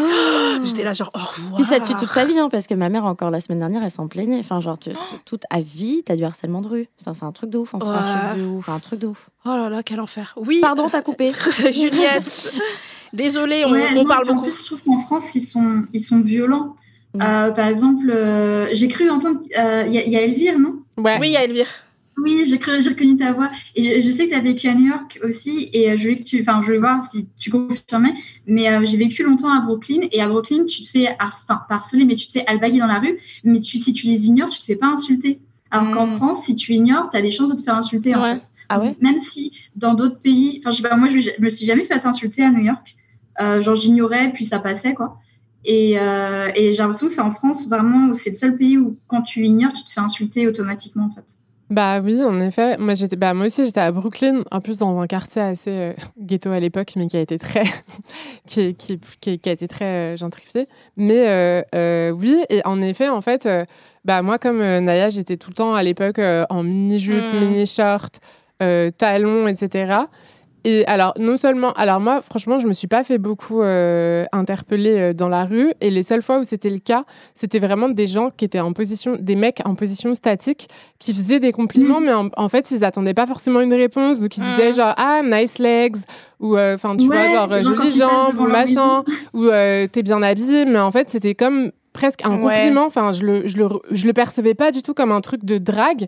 Et tu passes, et en fait, il, il, il- il lâche le truc comme ça, et hum, tu te sens pas en danger. Alors qu'en France, mais justement, moi, les moments en fait où j'ai un peu eu mes premières euh, prises de conscience féministes, c'était aussi ça. Quand je rentrais à Paris pendant les vacances, Mm. du coup, bah, je m'habillais comme euh, je m'habillais à New York. Et en fait, euh, là, dès que, enfin, plusieurs fois, ça m'est arrivé de prendre le métro et en fait de faire demi-tour, de même pas, tu vois. euh, Enfin, Mm. j'étais au terminus à l'époque et de faire demi-tour pour aller me changer. Tellement, en Ah fait, ouais. c'était insoutenable les dix premières minutes Mm. de, Ouais. euh, C'est l'enfer. en plus, j'étais en, tu sais, genre short, collant en laine, euh, bottes. Enfin, tu vois, j'étais Mm. pas non plus euh, à Walp. Et c'est vrai qu'en fait, c'est là que je me suis rendu compte qu'en France, on était les champions du monde. Et j'ai jamais Mm. été autant harcelée. Peu importe ce que tu portes, au final. hein. oui, Peu importe ce en tu plus, portes. En en vrai. plus. peu Ah oui, non, mais ta oui, présence qui oui, mais il y avait au aussi un truc de, par exemple, c'est là que j'ai compris, ok, à Paris, tu peux pas être en talons plus courts. Et c'est là que j'ai commencé à dire, ok, si je suis habillée de manière courte, je vais mettre des baskets. Si euh, j'ai des talons, faut que je mette un pantalon. Enfin, il y avait aussi un, un truc de code où, mais j'avais même des papis, tu vois, qui me disaient, ah, mais elle a oublié son, elle a oublié son pantalon et tout. J'étais là, en fait, euh, Oh là, là voir mon père en train de crever à l'hôpital. Donc, comment te dire que, genre, je suis pas du tout dans un mood, euh, Mm. de genre séduction ou quoi. Ouais. Et je pense qu'en en effet, il y a un vrai. Il y a une vraie différence et où euh, toutes mes potes qui étaient venues me visiter à l'époque où j'étais à New York, elles me disaient en fait c'est fou euh, à quel point en fait tu te sens libre de t'habiller comme tu veux et que t'as pas l'impression de te mettre en danger. T'as plus du tout cette charge mentale de te poser la question de comment est-ce que tu t'habilles en fonction de à quelle heure tu finis, Mm, dans quel mm, quartier mm, tu vas finir, est-ce que tu seras toute seule ou pas, est-ce que tu rentres en Ouais. métro ou en taxi. Ouais. Et ça c'est un truc que j'ai eu en fait que en France. Ouais. Euh, C'est terrible. Ouais. Ah, la honte. La honte, ah bah C'est super la honteux. France. Entre le harcèlement et le dating, venez visiter la France, ça fait du bien, c'est cool. Euh, euh, Leslie, toi qui, qui, qui voyages beaucoup, euh, le dernier voyage que tu as fait, il me semble que c'était, t'es allé au Mexique. il me Oui, semble. voilà. J'ai fait T'as la meuf qui l'a aussi. stalké tout. De Oui. Et juste avant, tu es allé. Et tu habites telle rue Euh, le dernier, c'était Dubaï, mais c'est vrai que c'est déjà connu pour être très safe et tout. Mais le Mexique, c'est vrai que c'est ce qui m'a le plus étonné. C'est safe Et c'est aussi. ce qu'on s'est dit avec ma pote et tout. On était tellement choqués. Ouais. Les seules fois où on se faisait interpeller, ça pouvait arriver quasiment quotidiennement, mais c'était que des compliments, que des sourires, que étonné de voir des étrangères. Et euh, c'est vraiment juste de la curiosité. C'est un coucou, un salut, mais Ouais. euh, Mais il y pas avait du pas tout le- d'insistance, pas du tout de regard euh, déplacé, pas de je te relook de Ouais. haut en bas et tout. C'est limite de la gentillesse. Enfin, en fait, euh, tu sais, en France, je me suis rendu compte, là encore dernièrement, euh, c'est mon vigile, le vigile à côté de, du magasin de chez moi, du Mhm. supermarché de chez moi. Genre, à chaque fois, je lui disais bonjour et tout, mais genre, c'était hyper gentil. Il a au moins euh, plus de 20 ans de plus que moi et tout. Mm. Et je sais pas, naïvement, du coup, je lui répondais et tout. Et puis à un moment donné, il a commencé à me poser des questions du style euh, Mais du coup, c'est vrai que t'es très très jolie. Oh tu t'habites dans le coin, tu vis toute seule. Oh des là questions là. comme ça. Et je me suis dit Mais en fait, dans ce, enfin, en tout cas, dans ce pays, tu peux pas être gentil avec les gens. En fait. c'est ouais, ça, mais il y avait un mec aussi au magasin, il y avait une épicerie en bas de chez moi. Ouais. Et en fait, à chaque fois, il était là souriant. Un jour, il m'avait aidé à ramener mes courses à l'intérieur parce qu'elles débordaient, bref. Mm. Euh, J'étais là genre, ah, merci beaucoup. Euh, mais je parlais pas. Et un jour, je me suis dit quand même, ça se fait pas. Tout le temps, il est gentil et tout. Et moi, je suis là genre, et je pars, tu vois. Et un jour, j'ai dit, ah, mais oui, ça va. Et vous et tout machin. Et là. Oh. Ouais. En fait, là, il a commencé à me draguer. Et en fait, comme je, je moi, j'ai trop peur des mecs qui me draguent dans la Mm. rue. Et donc, comme je recule et tout, et il dit, avec tout ce que j'ai fait pour toi, c'est comme ça que tu me remercies. Je sais où t'habites, hein. Pardon? Alors que pendant, je vous jure, neuf mois, il a été adorable, le Mais mec. Et en fait, j'ai rejeté ses, ses avances et après, il est devenu méchant. Mm. Et j'avais peur de lui. Et j'ai jusqu'à que j'étais obligée de dire au propriétaire, qui est genre un, un petit vieux qui était trop sympa, que en fait, je me faisais embêter à chaque fois. Et euh, il l'a engueulé et tout. Ouais. Heureusement, hein. Ah non, mais Et après, on a arrêté de se calculer. Et Ouais. jusqu'à, je trouve que derrière, il y a une sorte de charge où, quand tu vas raconter une histoire comme ça, on va dire Oui, mais toi aussi, t'es naïf, c'est logique, il va pas être gentil pour toi comme ça et tout. Et tu dis Ah, D'accord, ok. Ouais. bah, enfin, c'est comme les discours des meufs, ouais. des fois, qui disent ah, J'ai dormi chez un mec, après, il m'a fait des avances et tout. Et après, euh, il y avait une meuf qui avait posté une vidéo comme ça. Mm. Et en dessous, il y avait que des mecs en disant Mais tu dors chez le mec, tu crois c'est gratuit? Mais Oh non, mais ça m'étonne Mais tellement c'est fou. En fait, tu peux Ouais. Genre, ton... les moindres gestes sont. euh, tu vois, il y a forcément des répercussions derrière, il y a forcément des. Mm. Ouais. Et pour faire écho à ce que tu dis, moi, quand j'avais 14 ans, ça me ça m'est repopé dans la tête. Euh, Quand j'avais 14 ans, il y avait un vieux qui était tombé à l'entrée du Lidl. Bon, le pauvre, pff, ça canne. Excuse-moi, ça me fait rire. non mais le pauvre il était donc j'arrive et je, je le relève. Tu vois je le relève et je l'entends marmonner un truc. Et je, je, je comprends pas. Enfin tu sais j'étais jeune j'allais acheter du jus de fruits j'en sais rien. Je dis quoi? Et il me dit ouh mais c'est ça que je veux voir. Et il pointe ma ma, ma choune en fait. Et genre j'étais en short et j'ai fait pardon? Et je l'ai lâché donc il est retombé. Non mais du coup c'était horrible parce qu'il est retombé et un mec est venu m'aider. Et le mec euh, qui est venu l'aider, euh, enfin le soulever, il était ah, mais enfin mademoiselle, tu sais, mais il avait pas suivi ce qui s'était passé avant, donc il s'est dit elle l'a lâché, euh, je peux pas lui en vouloir. Et, je- je- et sur le moment j'ai juste fait pardon, j'ai pas fait exprès, et je suis rentrée chez moi et le soir j'en ai parlé à mon père, j'ai cru qu'il avait fait toute la ville pour retrouver le vieux parce qu'il était en mode je vais lui péter la gueule, mais euh, en fait ça m'avait choqué parce que d'un coup je me suis dit merde même ça on peut le sexualiser, enfin même Ouais. juste aller aider des fou. gens et j'étais jeune, j'avais 14 ans. euh, Mm. j'avais un short, un t-shirt. Enfin, tu vois, j'étais, j'étais bébé, quoi. Et ça m'avait vraiment, euh, ça m'avait, ça m'avait un peu traumatisé ce truc. Genre, Ouais. euh, tu sais, il, il pointe du doigt ma foune en mode c'est ça que je veux voir. J'étais what, what the fuck? Enfin, vraiment, ça m'avait choqué, quoi. Ah, moi, moi, ça, me choque tellement et ça m'énerve et ça me met tellement en colère que maintenant je me mets dans des situations un peu dangereuses et ne, ne faites pas ce que je fais. C'est-à-dire que moi, je les affiche dans la rue et, euh, et je crie sur eux et je leur Mm. dis, euh, je, je dis des trucs publiquement et ils peuvent me casser la gueule. Et un jour, j'avais tellement la confiance, un jour, un gars, il m'a dit un truc sexuel et j'ai fait, tu veux te battre? Alors que j'aurais perdu. j'aurais fait, viens, viens Oui, mais ils, ils sont impressionnés par cette confiance. Ouais. Ah, quand tu que tu viens l'acquérir. Et, tout Et en fait, j'avais fait euh, aussi autre chose. J'avais fait une expérience sociale où, en fait, je me suis rendu compte qu'en marchant, les hommes ne s'écartaient jamais. Ouais, ils s'écartent pas. Mm. C'est toi qui Mm. bouges. Et en fait, j'étais obligée de changer de trottoir, de bouger et tout. Et à un je me suis dit, bon, je vais essayer de marcher tranquillement. Genre, je marche pas vite et voir. Et, et en fait, il y avait un mec, on se voit de loin. Et j'ai dit, je bouge pas, je bouge pas, je bouge pas, je bouge, je fonce dans lui. Parce que le gars ne se bouge pas. Il fait, mais ça va pas, mademoiselle? Et j'ai fait, mais tu veux qu'on se batte maintenant? Il m'a dit, oh, moi, je suis pas dans la rue. tout le monde. Et en fait, mais en fait, ça leur fait peur parce qu'il m'a regardé, il est parti. Et en fait, c'est un truc où c'est comme la meuf qui avait buzzé sur TikTok parce qu'elle elle criait. criait, Il y avait ouais. des mecs, elle faisait ah Et les mecs, elle faisait la poule. Ouais, elle a la poule, en plus, elle le faisait bien. ouais, et les mecs avaient hyper peur et tout. Et Ouais. je vous jure que, en fait, quand ils pensent que t'as rien à perdre dans la vie, non, mais ils ont peur de tout. Ouais. Mais ça, cette gestion de l'espace, ça a été prouvé que dès la primaire, dans la cour de récré, Ouais. les garçons prennent plus de place que les petites filles, Oui. comme ils jouent à des Mais choses, moi, des petites, enfin, je sais que j'étais avec mon petit frère, c'est moi, non, c'est mieux, tu croises les jambes, euh, Ouais. Ah ouais dans ton coin et tout. Alors que mon frère, on lui a jamais fait des remarques comme ça. Ouais. T'imagines, hein, c'est fou le conditionnement Mm. dès, dès l'enfance. Et je sais que c'est inconscient, genre, c'est même pas euh, volontaire de la part des gens, genre, ils le font vraiment. euh, Est-ce que ça a des- eu des répercussions sur toi après? Bah oui, je pense que. Ouais, de toute façon, moi, après, j'ai fait du vaginisme et tout. Enfin, il y a plein de trucs qui ont fait que, Mm, mm. genre, euh, sexuellement, j'avais grave du. Enfin, même qu'on me touche Ouais. et tout, genre, Mm, j'étais grave réservée, mais je me suis rendu compte que c'était vraiment des barrières psychologiques Ouais. parce que depuis petite, on te fait comprendre que. Et c'est même pas forcément mes parents, ils sont même pas dans ça. Enfin, mon père est sexologue, genre, euh, donc pas du tout. C'est vraiment plus à l'école, euh, tout ça, ouais. Tout ce qui Ouais. est satellite autour. Ouais, voilà, c'est ça. L'entourage, euh, de la famille aussi, parfois. Enfin, Ouais. ouais. Moi, on mes parents me disaient ça, mais pour toute autre chose, je pense aussi du fait que je suis une meuf, Mhm. mais aussi euh, en tant que parent, euh, parent immigré, Mhm. en fait, ils voulaient pas que je sois une noire qui se fasse remarquer. Mhm. Et en fait, mon père, il avait en fait des biais qui sont finalement racistes où il disait "Tu vois nos voisins là qui crient partout dans la rue et Je tout, vois très bien. il faut pas que tu sois comme ça. Comme déjà t'es première de la classe, j'étais première la classe toute ma scolarité, c'est bien et tout, eh ben sois sage aussi. Mm. Ne fais jamais de bruit, ne crie pas. Ne dis jamais que t'es mécontente de quelque chose, il faut accepter tout ce qu'on te dit et tu fais pas de bruit, tu te tais. Et je l'ai fait genre pendant des années ça. Mm. Genre je disais rien et tout, je disais rien, jamais je parlais pas. Et je pense que ça, ça m'a grave pas aidé parce que j'étais hyper silencieuse. Je pense que mon introversion, euh, à la base, je suis introvertie, mais que ça a encore renforcé le truc. Parce que mes parents m'ont dit ça. Mm. Bref, euh, on a perdu Juliette. Juliette, Juliette.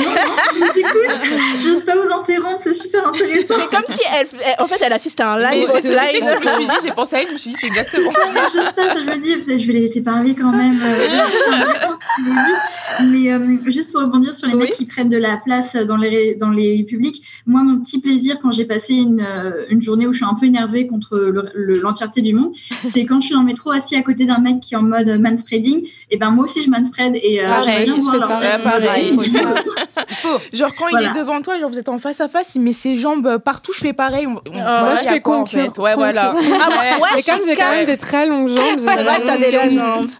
En plus, tu sais, il y a le petit rebord sur le côté, je kiffe mettre mes pieds dessus. Si y on va mettre nos pieds tous les deux, il n'y a pas de souci. Moi, je fais ça et je fais aussi un truc pour déranger mode, tu sais, genre, je fais des vocaux à une pote, mais des trucs un peu gênants.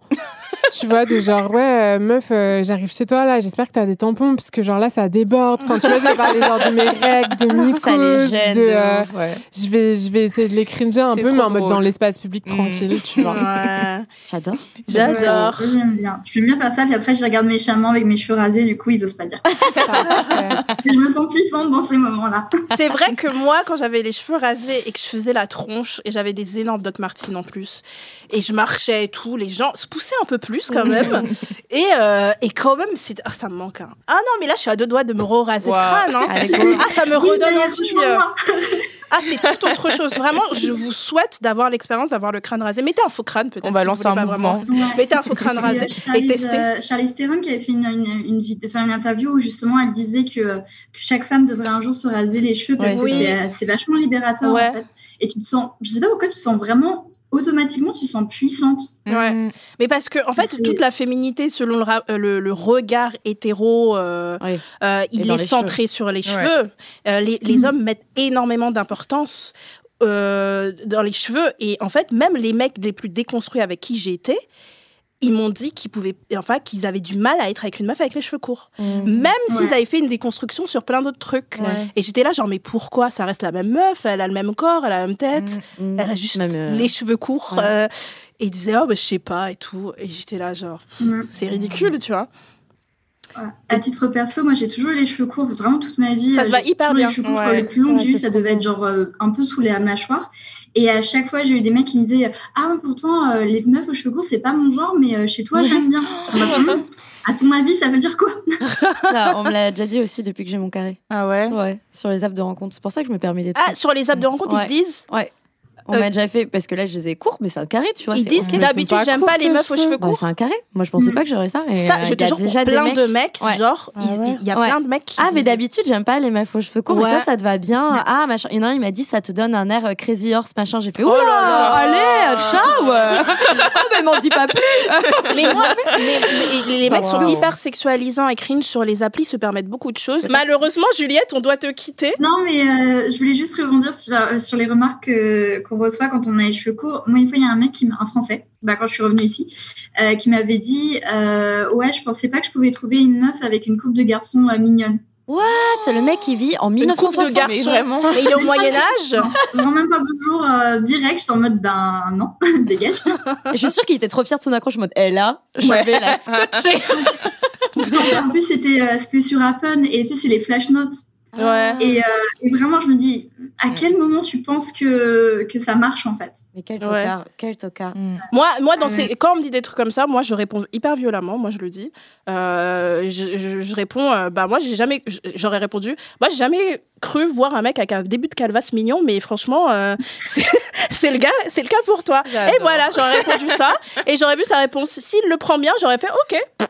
On a de l'humour ici, sinon, euh, bye bye, bye. Oh non, on me fait tellement de remarques par rapport au fait que je suis noire, sur Ouais, mes cheveux, Ouais, de ouf. euh, des trucs racistes. Et en fait, j'ai appris à répondre en me défendant parce que juste, en fait, je me suis rendu compte que juste bloquer ou pas répondre, en fait, il y avait des trucs qui s'accumulaient de colère Mhm. en moi et qu'à un moment, j'étais obligée de répondre à ces mecs. Donc, euh, des fois, on m'appelle la lionne, tigresse, surtout Mhm. quand j'ai mon afro, etc. Ah ouais Et il y avait un mec, je l'avais appelé Pélican parce qu'il avait un nez pélican. Et du coup, il me dit Oh, ma lionne, je dis Oh, mon pélican. Et il a rigolé au moins. Tu vois, Ouais, j'ai échangé ouais, des vannes et tout. Et donc, euh, je me laisse pas faire, moi, en général. Donc, te laisse pas faire aussi. Moi, je t'encourage à, répondre euh, d'une façon dure. Français, désespère pas. Je t'avoue, moi, j'ai plus la patience. Enfin, ça fait, euh, j'ai 28 ans, donc ça fait 28 ans que je me prends des remarques sur mes cheveux. Ouais. Et il y a juste des moments où j'en ai juste marre, en fait. Ouais, de- je comprends. Toujours. euh, Enfin, c'est, c'est con, hein, parce qu'au final, c'est que c'est genre, c'est vraiment qu'une coupe de cheveux. Mais euh, ouais, c'est, ouais, c'est épuisant, en fait, au bout d'un moment. Bah, bah, c'est Surtout quand t'es ado. Maintenant, ça. va mieux, mais quand Bah, j'étais ado, euh, je me faisais vraiment euh, em- emmerder, en fait, euh, Bah au ouais. collège ou au lycée par rapport à ma coupe de cheveux. ouais. Bah, en tout cas, ça te va trop bien. Ça t'es Ouais, trop oui. T'es une queen, De t'es une queen.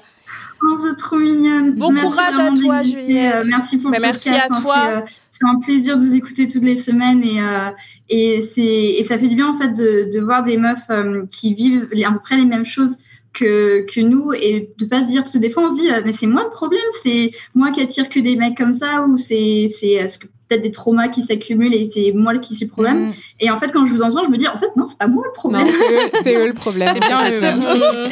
De C'est doute, pas là. toi le problème. On te fait des bisous et on espère qu'on aura des nouvelles euh, de toi très bientôt. N'hésite pas à nous renvoyer un message. Ça se trouve que tu nous renverras un message en disant je suis tombée amoureuse d'un Français. C'est fantastique et on sera heureuse pour toi. Euh, mais en tout cas, moi, je ne pourrais pas être plus heureuse que si tu me dis que tu es dans le lesbianisme forever. On te le souhaite. Bisous à toi. Merci. Bisous, Juliette. Bisous. Bisous. ciao Ciao. C'était hyper intéressant, mais la pauvre, on, on lui a déballé le Ouais. podcast.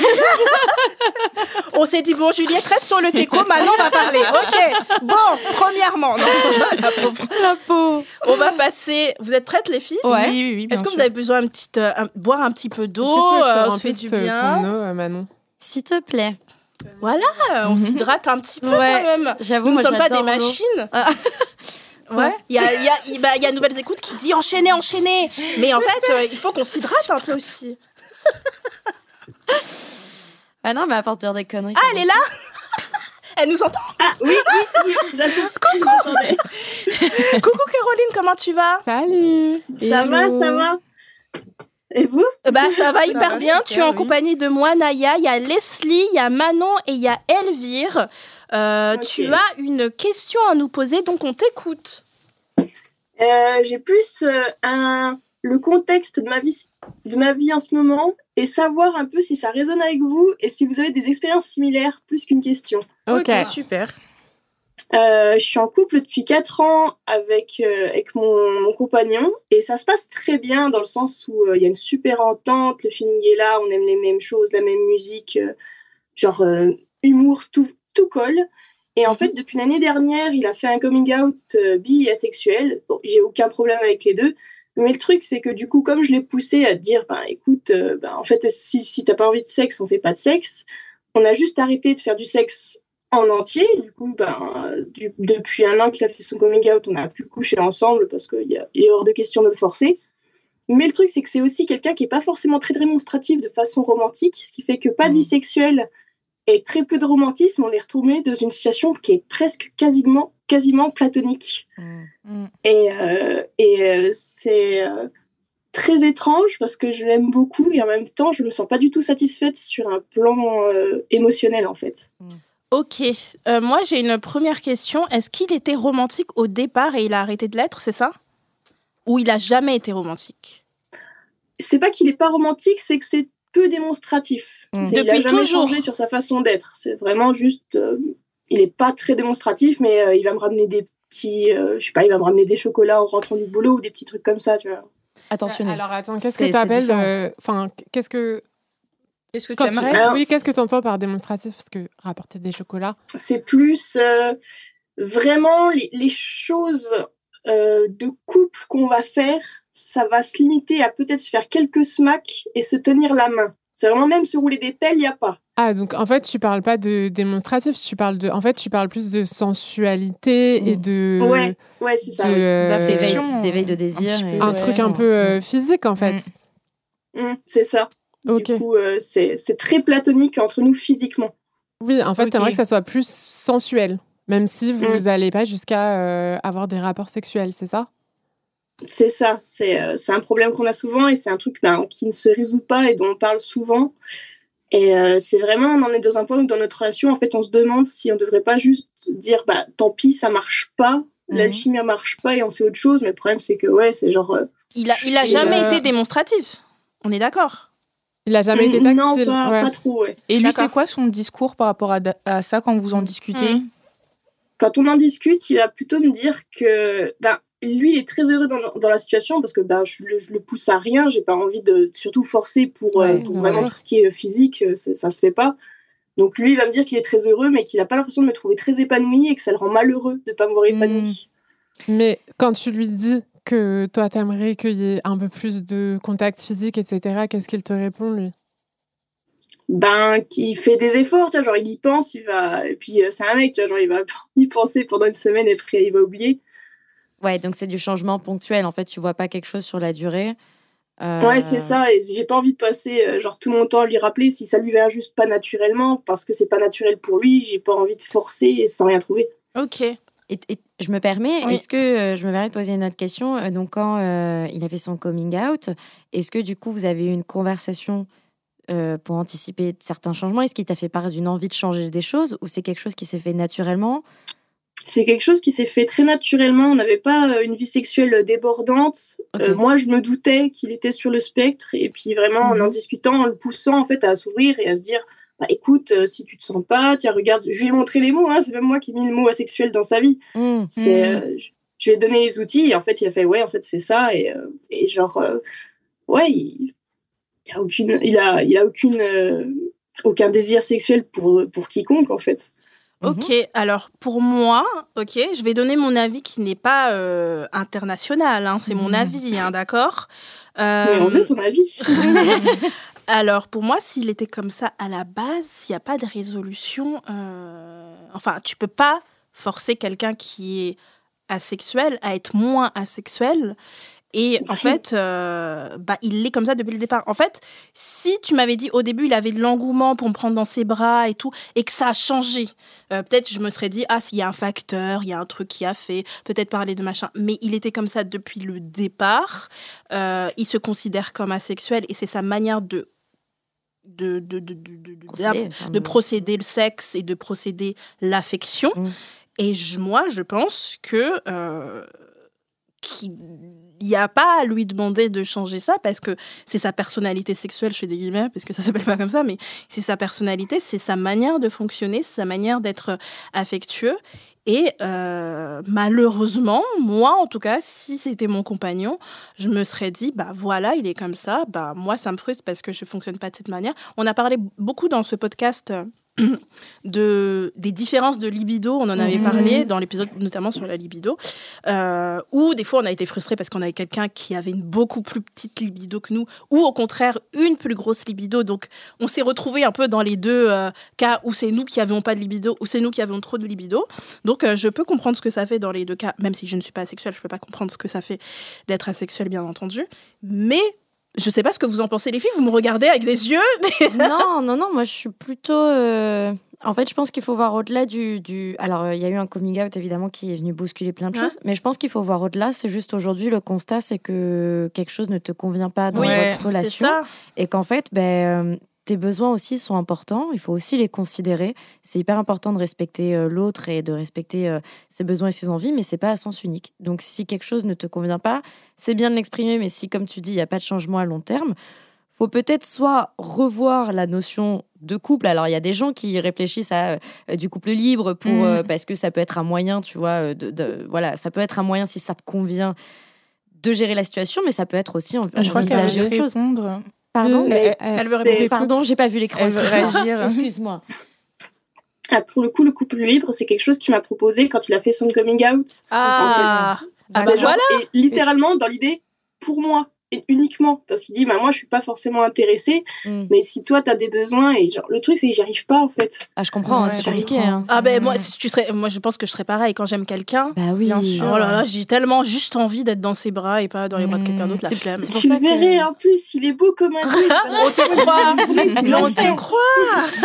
C'est pour ça que c'est pas une solution euh, miracle en mode ah, couple libre, il faut que ce soit adapté à la Oui, personne. mais dans sûr. ce cas, peut-être essayer de, de te demander est-ce que ce que tu vis aujourd'hui te convient et, et te poser des questions peut-être un peu plus profondes au-delà de ce bouleversement. euh, euh, Vas-y. Oui, Elvire. Non, j'allais demander, est-ce que, en fait, euh, parce que j'arrive pas complètement à cibler, euh, enfin, je suis pas sûre d'a- d'avoir compris exactement ce qui te manque. Est-ce que, en fait, ce qui te manque, c'est juste une question de tendresse?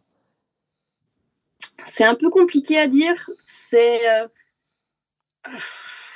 c'est un peu euh, tous les petits signes d'un couple qui, qui s'épanouit dans sa sensu- sensualité. Ça peut être vraiment. euh, c'est, tu sais, genre, je sais pas, il t'attrape par l'anche, il te fait un petit bisou pendant que tu cuisines, des trucs comme ça. Ça, il le fait pas, tu vois. Il va plutôt, euh, genre, euh, vouloir faire un petit smack de temps en temps, peut-être me faire un câlin.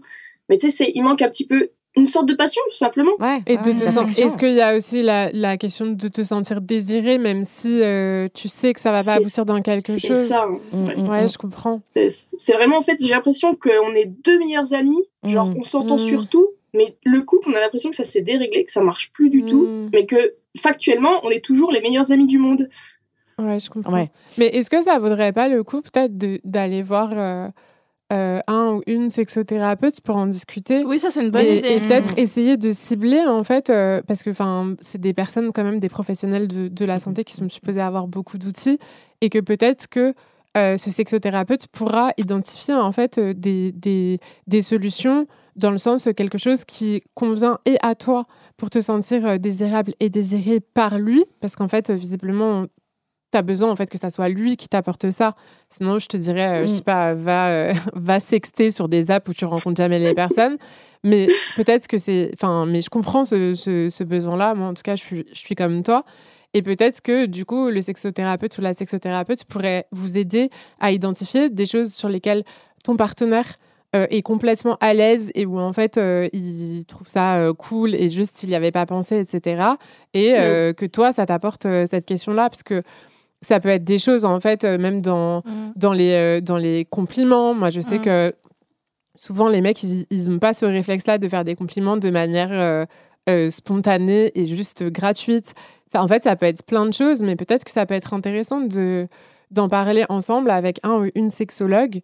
Mm. en tout cas, moi, je tiens à dire quand même que je trouve ça très bien que que tu euh, que, que aies accompagné ton conjoint aussi dans cette question-là d'asexualité et de ne pas lui mettre la pression, parce que c'est vrai que c'est quelque chose qu'on a souvent tendance à faire de mettre la pression et de faire un peu une forme de chantage affectif euh, mm, sur mm. le non-désir euh, sexuel de l'autre. Mais comme dit Manon, c'est important aussi d'écouter tes besoins.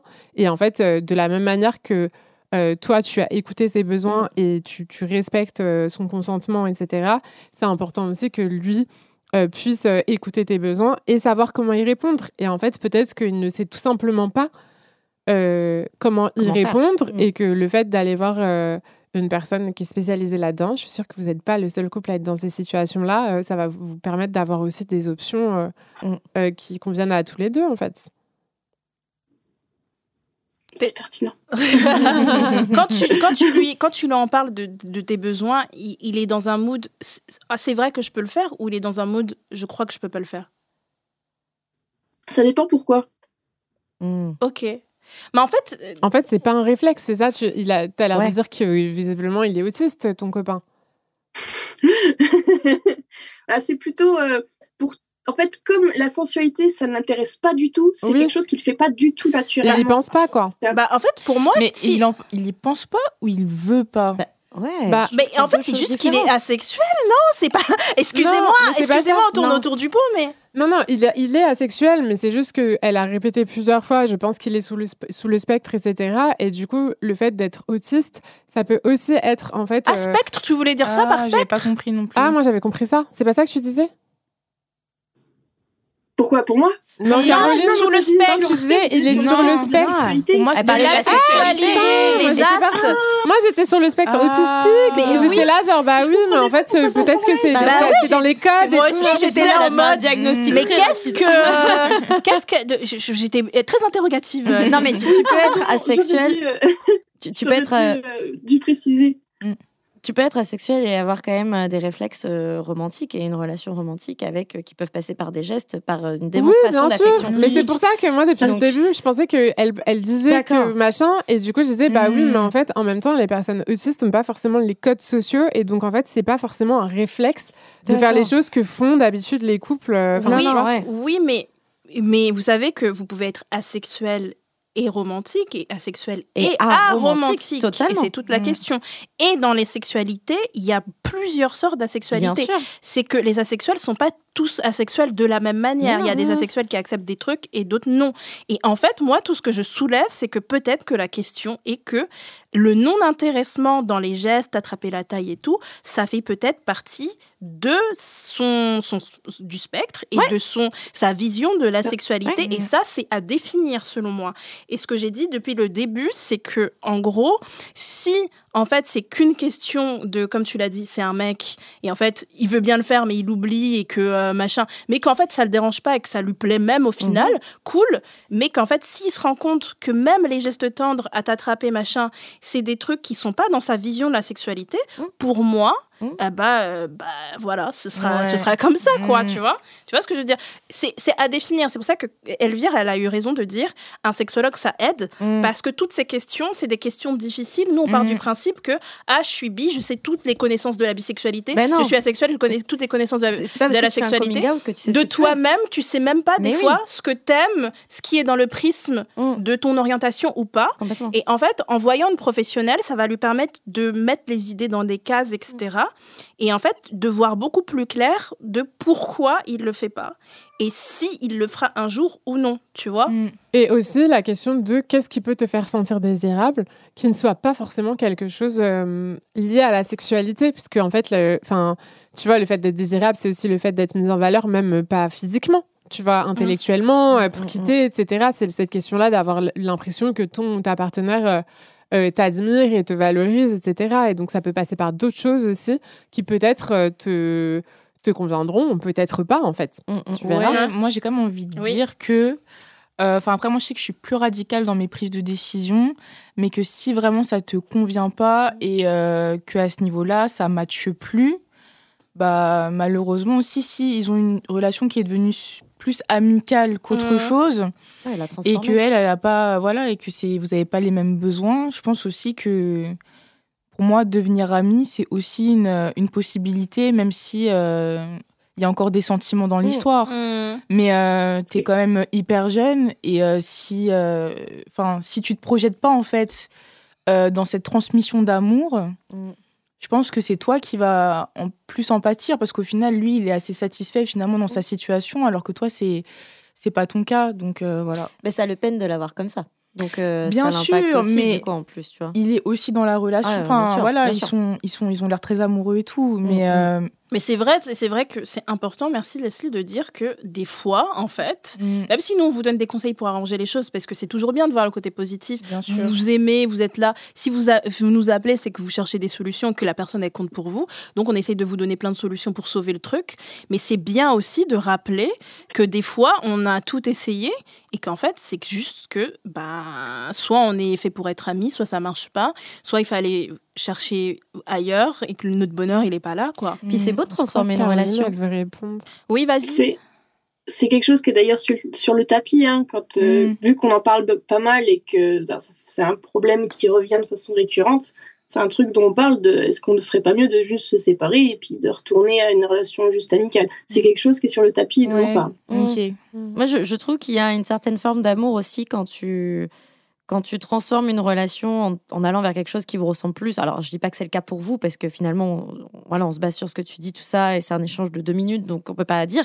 Mais Mm. quand tu transformes une relation parce que tu estimes que euh, être ami, c'est plus adapté, c'est aussi beau d'entretenir ça comme ça. C'est aussi beau de se dire, ben, on Mm. peut euh, avoir une autre forme d'amour ensemble. Mm. Ouais. Moi, je trouve que c'est aussi très, très beau. ouais Bien sûr, c'est encore plus beau même.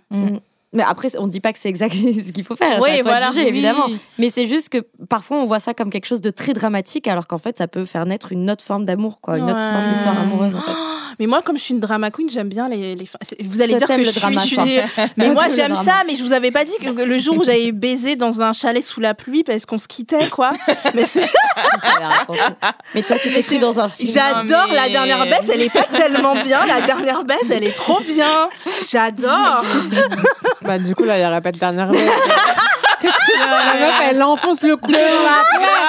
Genre, le seul truc dans la rupture, c'est la dernière baisse et tu l'auras pas. Désolée, j'ai complètement oublié le sujet, putain. Mais c'est vrai qu'il n'y aura pas de dernière baisse. Bah, le dernier euh, film à regarder ensemble, c'est beau aussi. Bah non, c'est ça, pour en regarder d'autres. C'est Bon, mais en tout cas, sexologue, bonne idée. Et aussi, autre idée, euh, thérapeute de couple. Et sache qu'en fait, les thérapeutes de couple, on peut aussi les voir seuls. Donc, si tu as peut-être besoin, dans un premier temps, d'en parler seul à quelqu'un qui peut t'aiguiller, etc., et te t'aider à mettre tes idées au clair, ça peut être aussi une, une solution euh, seule ou à deux. Voilà. ça me semble nickel. Je suis problématique. désolée. Bah, j'espère qu'on on t'a quand même un peu aidé, même si le problème, quand même, il est. Tu nous as exposé un problème assez compliqué. Hein. Je... Ouais, c'est pour ça que j'appelle, c'est genre au secours. Non, mais déjà, c'est- c'est c'est- c'est bien d'en parler. Bah oui, c'est bien d'en parler. bien. Le fait que Mm. tu aies besoin d'en parler et que tu cherches des solutions, c'est déjà hyper Ouais. positif. Ouais. Donc, nous, on te souhaite d'en trouver. Euh, N'hésite pas à nous tenir au courant de la suite des Ouais. événements. Euh, dans les prochaines semaines, si vous allez voir un psy, si euh, vous êtes restés ensemble ou non, etc., n'hésite pas à nous renvoyer un vocal. Ok, Caroline? Ok. bah, Courage, merci, à, merci à toi d'avoir été là. On te fait des bisous. Gros bisous. Merci à Gros vous. bisous. Gros bisous. Bye. ciao Bye. Eh ben, C'est un ascenseur émotionnel, ce Dr Love là. Mm. C'est un ascenseur émotionnel. En attendant le dernier appel, on va écouter, pour notre plus grand plaisir, un petit audio. On va écouter Thaïs. Salut les filles, oh là là, je suis trop contente de vous envoyer un message. Alors moi c'est Thaïs, j'ai 21 ans et je suis aux États-Unis depuis plusieurs mois. Samedi soir dans un club j'ai pécho un mec, c'était un latino. Alors vraiment, euh, c'était le goal de ma vie de pécho un latino. Quand il parlait espagnol, j'avais envie de le manger. Bref, euh, quand on était ensemble, j'ai vu qu'il avait un tatouage sur le torse, sur la côte. Et en fait, il a tatoué le prénom de sa mère euh, sur la côte. Et j'étais en mode, t'as le prénom de ta mère sur la côte? Et sur le coup, j'ai trouvé ça trop cute en mode euh, ça sort un peu des codes de la virilité qui disent que les garçons, gna, quand ils grandissent, ils aiment pas, ils, doivent- ils sont pas censés montrer leur amour à leur mère et tout. Alors je sais pas si c'est un truc de latino, euh, enfin voilà, c'est un mec qui vient euh, du Mexique.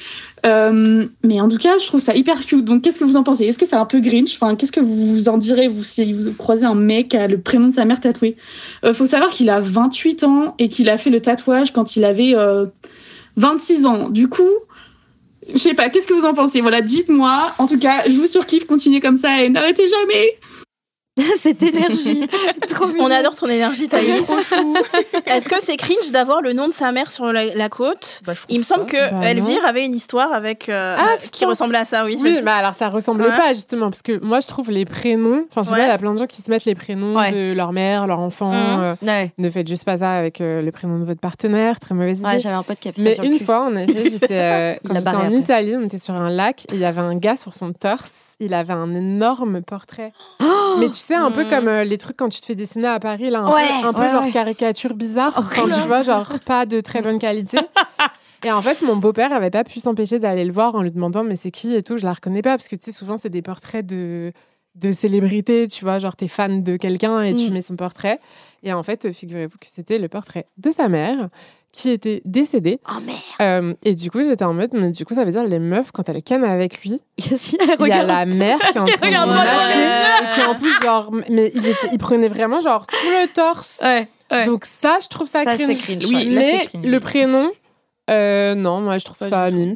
Moi, je trouve ça trop mignon, le Ouais, moi, je prénom. écrire le Pas prénom un de mes trop gros, parents. un petit. euh, Les ouais. portraits en général, parce que si tu baises avec un mec, parce que tu parles des célébrités, si tu baises avec un mec qui a Johnny, perso, enfin Oui. non, enfin je veux Non, dire, mais tous les le portraits. portrait J'ai allumé de ta le feu mère dans la tête énorme, le c'est pas la même chose. C'est la mommy's issues. quoi. Ouais, non mais Mm. oui, mais c'est même euh, quand t'as un portrait d'enfant et tout, je trouve que c'est, je trouve que les portraits sur, je trouve Non, mais chaud, Johnny, c'est hein. un bon exemple, quoi. Il te baisse, c'est allumé le feu. Non, mais je- moi, j'aurais ça dans la tête, ce serait. Peut-être pas Johnny, mais à la limite sur l'épaule ou quoi, ou un petit truc, mais en gros sur le torse. euh, Bah, moi, je abusé. préfère. Non, moi, je préfère Ken avec un mec qui a Johnny en tatouage énorme sur son torse. Oui, moi aussi, je préfère Johnny que la mère. Oui, c'est Oui, vrai. oui, C'est ok aussi, mais bon, Mm. enfin horrible quand même. Non. Enfin, je suis pas sûre que j'irais baiser avec. hein. Mais un prénom écrit, moi, franchement. Attends, elle dit impossible. ça alors qu'elle fait des dingueries avec ses tatouages?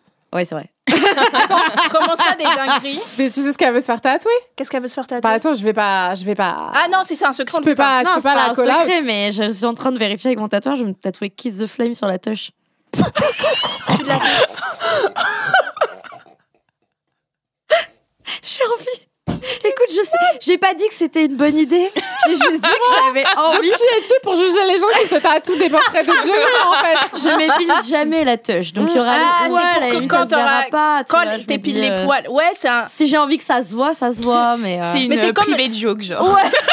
entre moi et, Et ma touche. touche. Mais vous- Est-ce que tu te souviens des jeux d'illusion? Quand tu tournais le truc, on voyait. un- En fait, c'est pareil, c'est comme un jeu d'illusion quand on voit un message, quand on voit rien. Genre quand je bouge un peu le bassin, il y a- il y a le flame On qui me voit, on voit pas, on voit plus, on voit, plus, on me voit. Non mais moi je trouve ça super, tu vois, pour un délire, j'ai une surprise. Enfin, je sais pas, genre juste. ah écoutez, j'ai envie. Elle va raser que la phrase. Juste le pancarte. Eh, Mais est-ce que tu vas vraiment te le faire ou c'est une, joke, Alors. une, une private joke que t'as avec les Elle gens? en Avec parle quand même depuis plusieurs mois. hein. Ouais, Ah. j'ai souvent des Et private parfois jokes avec les tatoueurs. Oui, et parfois sobre. Déjà, je devais me tatouer une noix de cucu sur les fesses parce que je trouvais ça super drôle. C'est à quoi Non, Ça ressemble mais à quoi après, Elle, elle, sera une elle porte grand-mère des jugements sur les gens des, des- des tatouages de Johnny. Mais je trouve qu'il y a beaucoup d'hommes qui font des tatouages blagues et que peu de femmes le font. Oui. Et je trouve ça dommage parce que moi, un mec qui me sort des tatouages ou c'est des blagues, je le baise direct parce que je me dis c'est un mec à un mètre de l'humour. Mais toi, tu baises avec des gens qui pètent et ça te fait rire. Oui, eh ben, Qui t'enferme. laissez-moi baiser les incompris. Et tu dragues sur des blagues au caca. Oui, parce que j'ai un humour simple. Donc, je- Mais c'est vrai que du de coup, ça filtre. Parce que du coup, c'est que tu vas, tu vas pécho des personnes qui ont ton sens de l'humour. Exact. Ouais. Et c'est un filtre ça, ma, efficace. ma- ma truc du Mais Moi, oui, ça dépend de la efficace. blague. euh, ça dépend de la blague euh, sur le sur le tatouage. sur le, le- le- ouais, en lui-même. Ça dépend la blague que le mec a. Si c'est une blague que je juge pas marrante, moi, ça- c'est double euh, tranchant. Ouais. Si je trouve que la blague est drôle, je vais grave aimer son tatouage et dire Mm. Si je trouve que la blague est pas assez marrante Ouais, et qu'il en a fait un tatouage, ça va complètement me dégoûter de cette personne, tu vois. ouais. Donc, c'est vraiment c'est Mm. tout double. Hein. Ouais, c'est vrai. Tu, tu vois, il y avait un mec qui avait fait le buzz là où il avait un pouce tatoué sur le cou et c'était un coup de pouce. Et genre, je trouvais ça.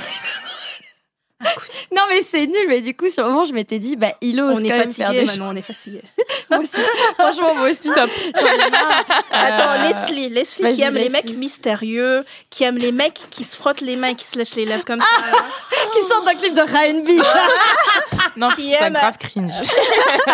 Est-ce que un mec qui a une blague un peu beauf en tatouage, tu prends ou tu jettes? Je jette. euh.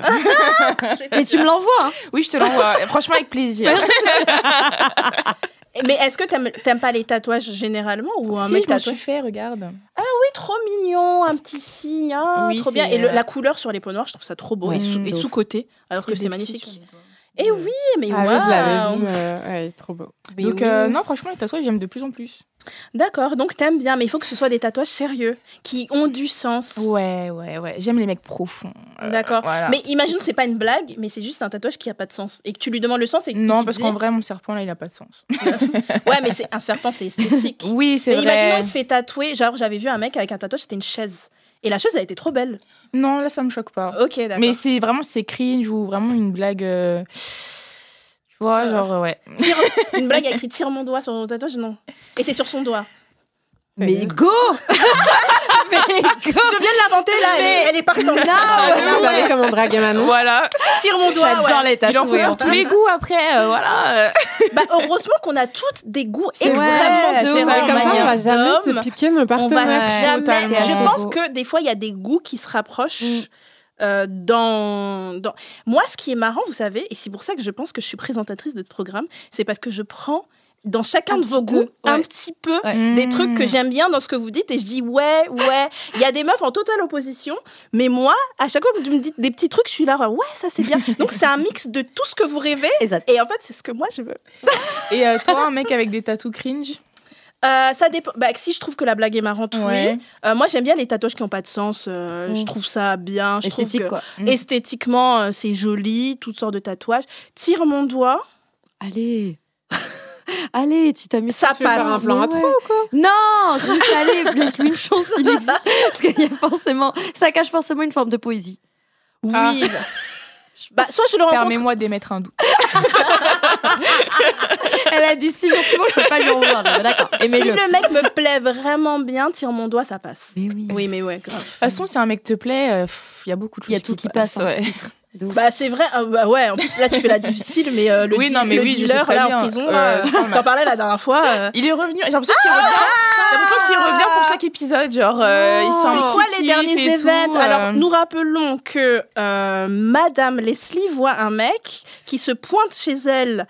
Euh, des fois, il disparaît complètement Oui. et à une heure du matin, Non, il ça veut dire un mec toxique. toxique, Voilà, toxique. qui sonne sans avoir appelé, sans avoir dit je passe chez toi. Mais il sonne Après direct deux mois chez de elle. ghosting, oui. Après deux mois de ghosting, Et tu lui ouvres La troisième et fois, oui. il s'en va. Et il avait dit qu'il avait des problèmes avec la justice. Donc, où en, où en est ce dossier? Alors, donc j'avais quand même passé une des meilleures, enfin une des meilleures nuits de ma vie ce soir-là, quand même. C'était c'était archi bien et tout, genre les Mhm. retrouvailles et tout, même si voilà, je lui ai dit de plus recommencer et tout, il a compris. Du coup, cette fois-ci, il m'a prévenu euh, avant de venir, mais Oh, je sais pas si c'est parce que ouais. Ma Waouh. belle. Il connaît le téléphone Waouh Ouais, tu l'as bien dompté, Bah, bravo. Bah. Waouh, il est venu encore à 1h du matin. trop beau. trop ouais. Franchement, ouais, voilà. Et Sauf que cette fois-ci, euh, je sais pas si c'est parce que j'allais avoir mes règles ou quoi, mais franchement, ça m'est jamais arrivé. Mais le désert, genre euh, T'avais pas envie la sécheresse. à T'avais son pas envie paroxysme. Bah pourtant, je lui ai dit oui et tout, genre j'étais chaude. Mais une fois là, en fait, c'est comme si toute la hype, elle était redescendue. Genre, Ouais, euh, ouais, mais la fois arrive, d'avant, hein. j'étais grave là en mode Ah, mais c'est des retrouvailles et tout. Et franchement, là, c'est comme si j'avais eu déjà ma, ma fin d'histoire. Et du coup, j'étais en mode Bah, en bah, fait, il t'attire plus. bah, en fait. Ouais. je t'idéalise plus, genre, c'est fini. Ton, Bah, ton- ton corps, il a capté, il a Ouais. dit toxique. Mmh. Et tu, tu lui as dit quoi pour qu'il parte? Bah, franchement, c'était tellement sec qu'il a compris tout seul. hein. Ah, vous avez tenté et, et- pendant, t'étais là, genre, bof. Mais en fait, euh, Ouais. genre, je suis quelqu'un, j'humidifie énormément et il le sait. Donc là, euh, J'adore. J'humidifie beaucoup. j'humidifie beaucoup. Et là, non. Donc là, et franchement, il a compris et tout. Après, que- il m'a fait plein de câlins et tout. Ah, voilà, euh, j'allais dire, c'est ça, pas- c'est- ça, c'est non. mignon. Bien, Non, mais en vrai, il est trop après, chou. ça Genre, je sais que dit comme ça, mais vraiment, il, genre, on a rarement été aussi tendre et affectueux quand même avec moi. Tu vois, en vrai, Des fois, le non-sexe, c'est mieux que le sexe. Ah ouais, Je le dis. Mm. C'est On doit, on doit, les filles, passer euh, au dernier appel. C'est parti. Les amis, nous avons normalement Léna qui est avec nous. Ouais, coucou Léna. Hello. Hello. Salut. Comment vas-tu? Très bien, ça va et vous? Bah oui, tu es en compagnie de moi-même, Naya. Il y a autour de la table Elvire, Manon et Leslie. Euh, tu es chez toi là? Un très beau mur en briques. On adore. On adore. Merci beaucoup. Euh, Est-ce que tu as, bah oui, tu as, si tu nous appelles, une petite question à nous poser? Ouais, alors ça concerne ma rupture qui s'est déroulée il n'y a pas si longtemps que ça. Euh, en fait, j'avais deux questions par rapport à ça et je voulais vous expliquer un peu le contexte de la relation et de la rupture pour que vous puissiez un peu mieux comprendre. Ok. Euh, donc, je vais essayer de synthétiser au maximum. Du coup, c'est un gars que j'ai rencontré sur une appli en août dernier. Du coup, super bon feeling. On se rencontre euh, vraiment pas très longtemps après avoir matché tous les deux. Très beau, très charismatique. Euh, il a la chat. Il y a un feeling de fou. Et en fait, on se parle tout le temps. On se voit plusieurs fois dans la semaine. Tout se passe très bien. Et il commence rapidement à me à me dire des jolies choses, euh, que je suis une perle rare, qu'il a pas envie de me laisser partir, que euh, qu'il est piqué, que euh, que maintenant il n'a plus besoin de chercher. Donc euh, c'est à ce moment-là qu'on se dit qu'on a envie d'être euh, exclusif l'un envers l'autre. Que de jolies choses. Je tombe très vite amoureuse et je lui en fais pas part. Et la raison pour laquelle je ne lui dis pas, c'est que à, à peu près deux mois de relation, il me dit quelque chose qui me trotte en tête qui est que il espère un jour pouvoir être capable de tomber à nouveau amoureux. Donc euh, bon, euh, ça me reste en tête et Wow, je décide de lui en parler Mm. plusieurs jours euh, après. Mm. Et euh, il finit par me dire, écoute, si j'adore être avec toi, t'en fais pas, moi je suis là pour toi, mais juste c'est comme si on était en couple, mais pas vraiment. Voilà, des petites choses comme ça. Donc je me dis, bah mince, alors moi j'ai pas forcément la même vision de la relation que toi. Et, et je continue à lui en parler, et puis je décide d'attendre. J'aurais dû m'échapper à ce moment-là, mais je ne l'ai pas fait. Et, euh, et en fait, en parallèle du fait qu'il semblait pas être super disponible émotionnellement, il avait des petites, euh, comment dire, euh, il y avait des petites choses qu'il disait parfois qui m'ont fait me poser beaucoup de questions. On n'avait pas du tout les mêmes valeurs en fait, lui et moi. Euh, il m'a pas mal répété que les filles qu'il avait connues, c'était pas des filles très bien, euh, qu'il avait beaucoup souffert à cause d'elles, que euh, moi, euh, par rapport à elle, j'étais vraiment euh, au top niveau.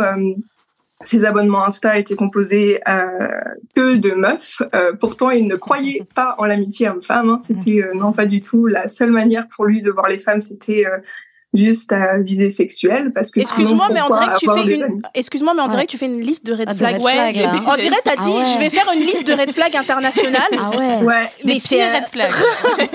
Waouh. Ouais, parce que je t'ai coupé. Vas-y, continue. après. Continue. Euh, du coup, voilà, beaucoup de choses qui m'ont Ouais. fait me dire, euh, ok, c'est vraiment pas euh, ce vers quoi je tends moi. Et en fait, Mm. je l'ai un peu provoqué dans une, euh, j'ai un peu provoqué une discussion à la fin de notre relation. Ça a été la dernière discussion qu'on a eue tous les deux. Euh, et en fait, il a réussi à me dire que pour lui, l'homosexualité, c'était contre nature. euh, et que le jour où il y aurait besoin d'hommes forts pour le maintien de la sécurité, c'est pas sur les gays qu'on pourrait compter. Oh là là. Donc là, je me suis retrouvée face à quelque chose que je n'avais pas vraiment vu venir au début et Mhm. qui s'est installé un peu de manière insidieuse. Et en fait, euh, le lendemain, j'ai fait quelque chose que je regrette quand même parce que je suis arrivée à un point où j'étais tellement anxieuse que j'en suis arrivée là. Je suis allée dans son, dans ses abonnements Insta, j'ai pris une fille au hasard, je lui ai envoyé un message et je lui ai un peu dit vite fait la relation qu'on avait tous les deux avec ce garçon sans trop de détails. Et je lui ai demandé si c'était une pote de longue date ou pas. Et elle m'a dit, désolée meuf, mais lui et moi, ça fait un mois qu'on se parle. Il m'a jamais parlé de toi. Il m'a jamais laissé entendre quoi que ce soit avec une autre fille. Et en fait, j'ai même pas eu le temps de lui envoyer un message à lui que direct, il m'a aligné. Euh, va te faire soigner, toi et ta parano, euh, t'avises même pas de me recontacter par quelconque moyen. Euh, que des choses comme ça, euh, super joyeuses. Donc, euh, ouais, ça a été ultra difficile, très, très violent. Hein. Mm. Euh, que voilà, de toute façon, on n'était pas ensemble et que si jamais un jour on avait fini ensemble, il aurait été le mec le plus sérieux que je n'ai jamais rencontré. Mais bien sûr. Du coup, c'est compliqué. Ça paraît tellement l'oracle. voilà, donc en fait, euh, la première chose, c'est que Et il m'a bloqué de partout. Donc, euh, j'ai Mhm. même pas eu le temps de répondre, c'est qu'il m'a bloqué de partout. Euh, et moi, j'aimerais en fait juste avoir l'opportunité de lui parler. Je sais que c'est pas la bonne chose parce que en fait, euh, il y a même pas à dire quoi que ce soit et il y a pas de questions à poser sur cette relation dans le sens où il m'a juste montré les choses, mais en fait, je sais pas si ce serait une bonne idée ou pas d'essayer de le recontacter pour avoir un peu le fin mot et que ce soit une vraie fin avec une vraie discussion. Et la deuxième chose que je voulais vous demander, c'est comment on fait en fait pour rester vigilante au long d'une relation et de rester lucide euh, malgré le fait qu'il y ait des petites choses qui viennent s'installer de manière euh, insidieuse et euh, et de vraiment euh, pas être en mode euh, j'ai des lunettes de l'amour, je suis full in love, je m'en fiche de ce qui se passe, ouais, de réussir à rester lucide quoi. Ok Léna, merci déjà pour Voilà. ta confiance de nous avoir raconté cette histoire. Et Merci je vais demander à Manon ce qu'elle en pense. Euh, mais il a l'air très sympathique. On est sur un profil très charmant. Euh, non, c'est vrai que c'est pas évident quand tu es dans une relation, surtout au début, pour faire, pour admettre les défauts, pour y faire face. Mais j'ai quand même l'impression qu'il y a toujours une petite voix dans notre Oui, cerveau qui nous dit ce qui va ou ce qui va pas. Et en fait, c'est toujours une lutte perpétuelle contre toi-même pour écouter cette petite voix et te dire non, euh, non, non, c'est pas totalement ça. Je l'ai interprété Mm. comme il fallait pas, etc. Donc déjà, il y a ça. Il y a aussi en parler autour de soi parce que quand on parle à tes amis, Totalement. Quand ça, ton- ça, ça Ouais. devient obvious. Ça genre, devient tu obvious dis, mais en fait, euh, c'était ouais, totalement. Complètement. En fait, les autres, ils ont un regard extérieur que, que toi, t'as pas. Ils ont un recul que t'as pas. Et du coup, d'en puis, je parler te jure, on a un instinct. Genre, quand tu choisis une meuf dans ses abonnements, tu choisis toujours la bonne. Ouais, le fait, le fait que t'aies envoyé un message, c'est direct. C'est fou. C'est une fou. meuf avec qui il parle. Après, peut-être qu'il parle à toutes les meufs qui, qui Ouais, le mais- suivent. Euh, C'est possible aussi. Mais non, mais c'est pire. Enfin, je veux dire, non, mais je veux Oui. dire, enfin, dans tous les cas, c'est grave Ah oui. aussi, quoi. tu Non, c'est Mm. c'est encore plus grave. Ouais, Euh, On est sur quelqu'un qui passe euh, beaucoup de temps sur ouais. Insta. En tout cas, je sais qu'il y en a plein qui ont vraiment besoin d'une réponse. Ouais. Mais euh, des fois, je pense pas qu'on puisse euh, la comprendre. Enfin, tu sais, il y a des gens, ils agissent juste comme ça. Il n'y a pas forcément de, point final, d'explication. Et puis finalement, est-ce que c'est vraiment à toi d'aller la chercher, cette explication? Enfin. Mais en plus, c'est surtout qu'il t'a insulté à la fin. Bah ouais. Euh, c'est pas quelqu'un avec qui vous êtes qui- quitté et, En et bon en fait terme. vous avez un peu arrêté de vous parler Mm, mm, mm. et que toi tu comprenais pas trop pourquoi mais vous vous êtes jamais rien dit de méchant là je me serais dit bon vas-y si ça te fait mais là c'était quand même assez violent la, la fin quand même le gars on sait exactement quel prototype. C'est si t'as besoin de réponse je t'en apporte ma puce. C'est juste qu'il y a plein de, de, de, de mecs comme ça qui euh, qui en fait on, sont pas honnêtes. C'est un Mm. manque d'honnêteté. Ils sont pas c'est pas des bonnes personnes sentimentalement parlant Mm. euh, et qui euh, ont envie de dater plein de meufs. Et pour ça ils mentent ils manipulent. Et en fait ça fait mal parce que nous on s'attache à ce qu'on a vu de très beau chez la personne parce qu'il faut pas oublier que ces personnes-là même si on en a honte des fois on parle à nos copines et nos copines elles nous shame en disant non mais enfin t'as Oui, vu machin mais en fait c'est parce que ces personnes voyaient pas tout ce que nous on voyait quand on Mm. était avec la personne quand on était allongé avec elle la nuit, les histoires qu'on se racontait et tout, Mm. toute cette partie, elle est invisible parce que tu as tendance à te plaindre en fait auprès de tes copines. Donc, tu as des, souvent des discours de copines qui te shame un peu de, Mm. de ce que tu fais et en fait qui comprennent pas. Euh, mais euh, donc, c'est- c'est compliqué, c'est vrai, mais en fait, c'est juste. Il faut juste. Franchement, là, je pense que sur ce coup, je sais pas si vous êtes d'accord Mm. avec moi, je pense qu'il faut juste tourner la page là et qu'il faut Ouais. pas le recontacter. C'est juste que ça peut rassurer parfois de faire le deuil et de se dire il y a eu telle raison qui a fait qu'on s'est séparés, Ouais. donc séparons-nous. Mais parfois, il faut accepter qu'il n'y a pas forcément de raison. C'est juste un profil qui te convient pas. Mm. Euh, Peut-être que pour des prochaines fois, quand tu vas rencontrer d'autres mecs, s'il y a des réflexes qui ressemblent, tu vas, tu vas avoir un peu plus la puce à l'oreille en mode Hum, la dernière fois qu'on m'a dit ça, ça puait la merde, donc je fais attention. Euh, finalement, on s'éduque, on apprend à chaque fois qu'on passe du temps avec des gens. Euh, mais je pense que c'est juste que ça nous rassure d'avoir des raisons listées de ça peut pas Mhm. marcher, donc on avance. Mais parfois, c'est juste. Il n'y a pas de cas qui fait que. Ouais, bien sûr. Tu vois? Ouais, et puis c'est vrai qu'il m'a, en fait, il m'a montré une image de lui que j'avais pas perçue Ouais. en lui direct. Mm. Et je me suis dit, mais ça contraste de ouf avec le mec euh, bah, super tendre, en fait. Et, et pourquoi tant de violence? Et je me le suis pris ouais, en pleine face. Genre, Ouais. wow, mais ok, tu peux montrer ça aussi. En... Enfin, c'est Ouais. aussi un côté de ta personnalité, quoi. Mais en fait, moi, je pense que sa violence et le fait qu'il t'ait insulté, qu'il ait réagi de cette manière-là, c'est aussi parce que lui s'est pris- s'est senti euh, pris au piège. C'est-à-dire, en fait, tu l'as démasqué, C'est tu l'as confronté à ça, il a Mm. paniqué. Ouais. Il a pas su comment faire et il veut pas se remettre en question, il veut pas se remettre en cause, etc. Donc en fait, la réponse la plus simple, c'est d'aller vers une réponse extrêmement violente, de te gaslighter en disant que c'est toi qui es parano. Ouais. Enfin, tu vois, il a retourné Ouais. complètement le truc. Ouais. euh, Ouais, de ouf. Euh, processé- euh, processus classique euh, des euh, Prosecco. procédé classique des mecs violents. hein. Mhm. Cela dit, ça c'est clairement un truc de, enfin c'est une des étapes. Je dis pas que le mec tape les gens, mais en tout cas c'est une des étapes classiques, c'est-à-dire de en fait de retourner le truc en mode Mhm. c'est de ta faute et en fait du coup. Euh, je pense qu'il a très, enfin, il devait pas être con. Euh, il a bien, il- enfin, il a bien compris que ce que tu allais lui dire, ça allait, enfin, la conversation que vous alliez avoir Ouais. allait sans doute déboucher sur une rupture. Donc en fait, il a fait vraiment le truc de genre, non, c'est pas toi qui me quitte, c'est moi je te quitte. Et, euh, et en fait, enfin, bon, clairement, euh, ce, ce garçon a des problèmes psychologiques, mais c'est pas ton Mmh, problème en fait. C'est ça. Ouais. Tu vois, si, Et, s'il euh, te dit qu'il n'arrive pas à tomber amoureux, etc., c'est qu'il Mm. doit avoir des blocages, il doit avoir des traumas, il doit avoir ces trucs, etc. Mais en fait, c'est pas ton problème. Euh, et ça va pas à te retomber dessus. Et en fait, tu méritais pas ça. Ouais. Parce que toi, tu l'as, tu l'as bien traité, etc. Et par ailleurs, pareil, le mec euh, homophobe, etc. Enfin, excuse-moi, euh, Mm. clairement, il, il a quelques soucis à régler. Mais c'est pas ton problème et donc je- après je peux comprendre aussi la frustration que c'est d'être passé d'un truc où genre vous êtes en love to love etc à d'un coup il est hyper violent et vous avez même pas le temps d'avoir une conversation pour que toi tu puisses clôturer le truc et avoir le sentiment d'avoir eu des réponses à tes questions Euh, mais je pense malheureusement qu'en fait il t'en apportera pas Euh, vu son, son truc, en fait, il va faire que euh, te remuer dans la merde en te disant que c'est de ta faute, que t'es qu'une sous-merde, etc. Et il va faire que nier les choses en bloc, puisque à l'évidence, c'est pas une personne qui est honnête et transparente, c'est dans une démarche de communication Mhm. saine. Donc peut-être que ce que tu peux faire, c'est écrire, limite, lui écrire une lettre que tu vas pas forcément lui envoyer, mais au moins tu l'auras écrit et ça sera sorti. Et euh, je sais pas, fais un petit rituel, tu la brûles ou tu. enfin, je sais pas, mais en fait, peut-être que c'est bien que tu arrives à sortir ça de toi. euh, que ça soit dans l'écriture ou dans le fait de- d'enregistrer un vocal ou de machin, mais peut-être même que le fait que tu nous en parles aujourd'hui, c'est Ouais, c'est ouais, ça, en fait, ta lettre. et que, et que derrière, tu.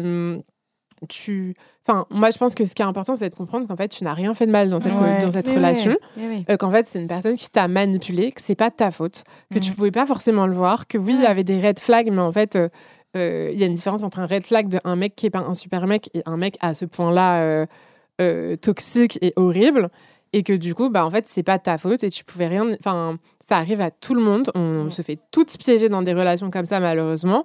Mais maintenant, comme dit Naya, euh, peut-être que la prochaine fois, quand tu auras ta petite voix ou des petites intuitions, etc., ça te permettra de le détecter. Euh, pour avoir aussi vécu avec un mec euh, extrêmement toxique et violent psychologiquement, je peux te dire que généralement, en fait, ça te marque tellement qu'après, tu les reconnais direct. Ça, Ouais. c'est la bonne nouvelle. Au moins, Mm. normalement, tu es à peu près vacciné. Tu les reconnais direct. Et du coup, tu peux te dire la prochaine fois, en fait, cette étape-là, c'est l'étape où je me casse, qui, est une- qui sera une étape peut-être bien plus. euh, euh, dire- j'allais- je sais plus parler français, j'allais dire bien plus préalable. Je sais pas si c'est comment- c'est ça qu'on dit, mais tu vois, qui arrivera bien plus tôt, en fait, Ouais. Euh, je dans vois. ta relation. Ouais, et, puis, ouais. et puis, De pas en arriver jusque-là. euh, Mm. Tu disais pour rester lucide. En fait, malheureusement, ça peut aussi se reproduire. Ouais. Euh, Ouais. Donc, il faut accepter le fait qu'on ne peut pas toujours savoir sur. Ouais, Sur moi, moi j'avais peur, j'avais des comportements de peur où je fermais beaucoup la porte parce que bah, je tombais sur des mecs comme ça et c'est bien de rappeler qu'on tombe toutes Ouais, sur de des ouf. mecs comme ça. Ne te sens pas isolé en disant j'ai été trop bête et tout, ne pense pas ça. Faut être indulgent avec ça. Tout le monde, Mm. on est passé par là, donc euh, voilà. Euh, et j'avais tendance à fermer les portes, etc. Et en fait, je fermer tellement les portes qu'à un moment, j'étais chez moi et je regardais le mur et j'ai fait putain, je m'emmerde. Mm. En fait, parce que je fermais les portes à tout, Ouais. parce que j'avais peur de retomber dedans. Ça m'avait tellement traumatisée Mm. Que en fait, il n'y a pas de solution malheureusement. Il n'y a pas un filtre à tri qu'on a dans notre corps, Mhm. j'aimerais bien. Mm. Mais euh, il faut se confronter, comme le dit ma psy, il faut se confronter aux situations pour pouvoir en vivre des bonnes. Et les mauvaises arriveront, quoi qu'il arrive. c'est dur à entendre et c'est dur à digérer, mais c'est comme ça que ça se passe. Donc, euh, courage. Je pense que Leslie, tu voulais dire un truc à un moment? Euh, oui, c'est juste que quand tu as parlé du fait que tu contacté la fille, déjà tu as dit j'aurais pas dû. Et je suis pas forcément d'accord parce que euh, t'es pas venu en l'insultant, en disant quoi que ce soit. Tu avais Mhm. des doutes et tu avais le droit. euh, et euh, à l'avenir, enfin, même toi, tu as parlé des red flags que tu avais observés. Euh, bah, fie-toi à ton instinct, te Mhm. dis pas que t'es folle, te dis pas que le problème il vient de toi. Et moi, ce que je fais, c'est que j'essaie toujours de me dire si une amie avait vécu ça, Ouais. Qu'est-ce que je lui aurais dit? Est-ce que je lui aurais dit de maintenir la relation, de rester dedans Ou je lui aurais dit, franchement, meuf, c'est mieux Ouais. que tu en sortes? Des fois, ça aide euh, de prendre du recul de cette manière-là. Ouais. Et j'ai une question. Est-ce que tu connaissais ses potes un peu ou pas? Pas du tout, non. Bah, tu vois, ça, c'est un des trucs que tu peux faire. Moi, je trouve, Ouais. en fait, quand tu sors en groupe et connaître les potes de la personne et que, la, le, que euh, ce mec fréquente tes potes à toi, ça permet aussi de voir des choses qu'on ne voit pas forcément Mmh, vrai. en face à face. Parce que du coup, il va y avoir des conversations qui vont tomber, etc. Mmh. Et où, du coup, ça te permet aussi. euh, Enfin, moi, je trouve ça hyper.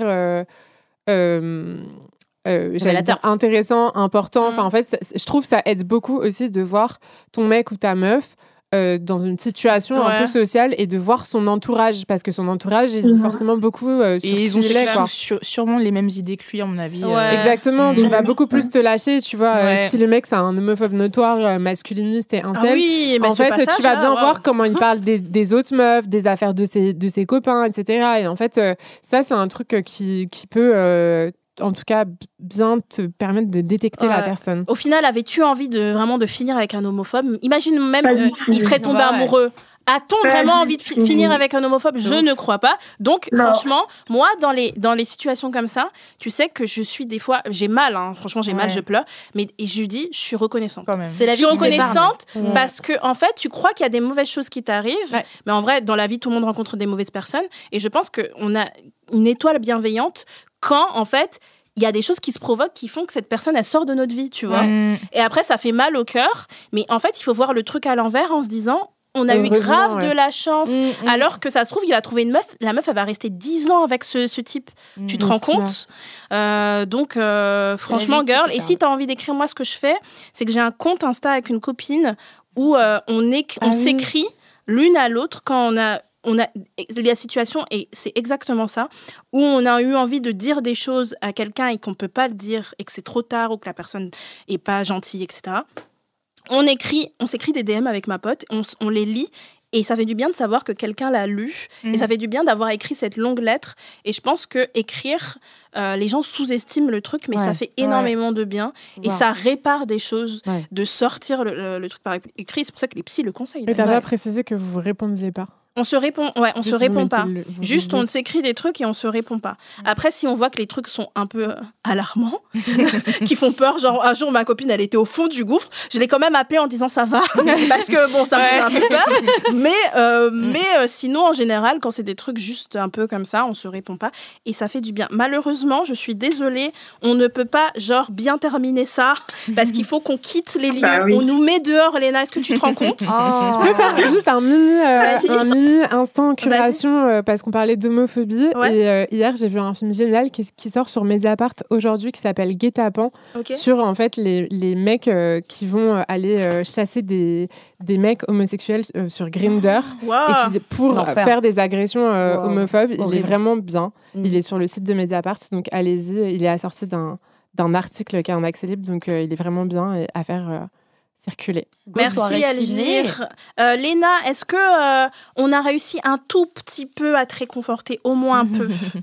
Ah, mais on est Ouais, hyper content de prendre soin de toi et surtout n'hésite pas à nous, à nous rappeler Dans quelques Euh, mois pour dans nous dire comment ça va. mois pour Ouais. nous dire comment ça va, même pour nous dire bah écoutez, euh, ça va hyper bien maintenant. Ça nous ferait très plaisir, De ok? ouf. Prends soin de De toi. Si ça va pas aussi, tu peux nous dire. Yes, et aussi ça va pas. Cool.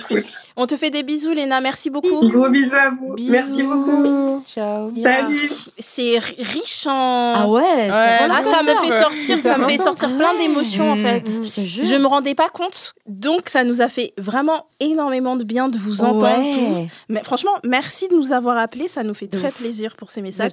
Même si maintenant il nous faut 4 heures de psychanalyse pour qu'on guérisse de ce que vous dur, nous hein. avez dit, Ah, mais on est quand même Ouais. hyper heureuse. Et je finis avec les crédits, les amis. J'aurais voulu continuer sur une autre petite. On peut continuer des heures quand on est ensemble. hein. Ça. Mais il faut terminer en rappelant qu'Hotline est un podcast original Spotify, produit par Spotify en association avec Nouvelles Écoutes, animé par moi-même, Naya Ali, et en compagnie aujourd'hui d'Elvire Duvel-Charles, Manon Lecunu et Leslie Lawson. Merci pour vos messages vocaux et vos appels. N'hésitez pas pour les autistes qui veulent échanger avec nous. On est toujours trop contente de vous avoir avec nous. Notre numéro, je le rappelle, c'est le 07 88 05 64 84. Soit vous nous laissez un petit vocal directement, soit vous nous laissez un message pour, nous dire que vous avez envie de nous parler. On vous fait des bisous. Bye. bisous. bisous.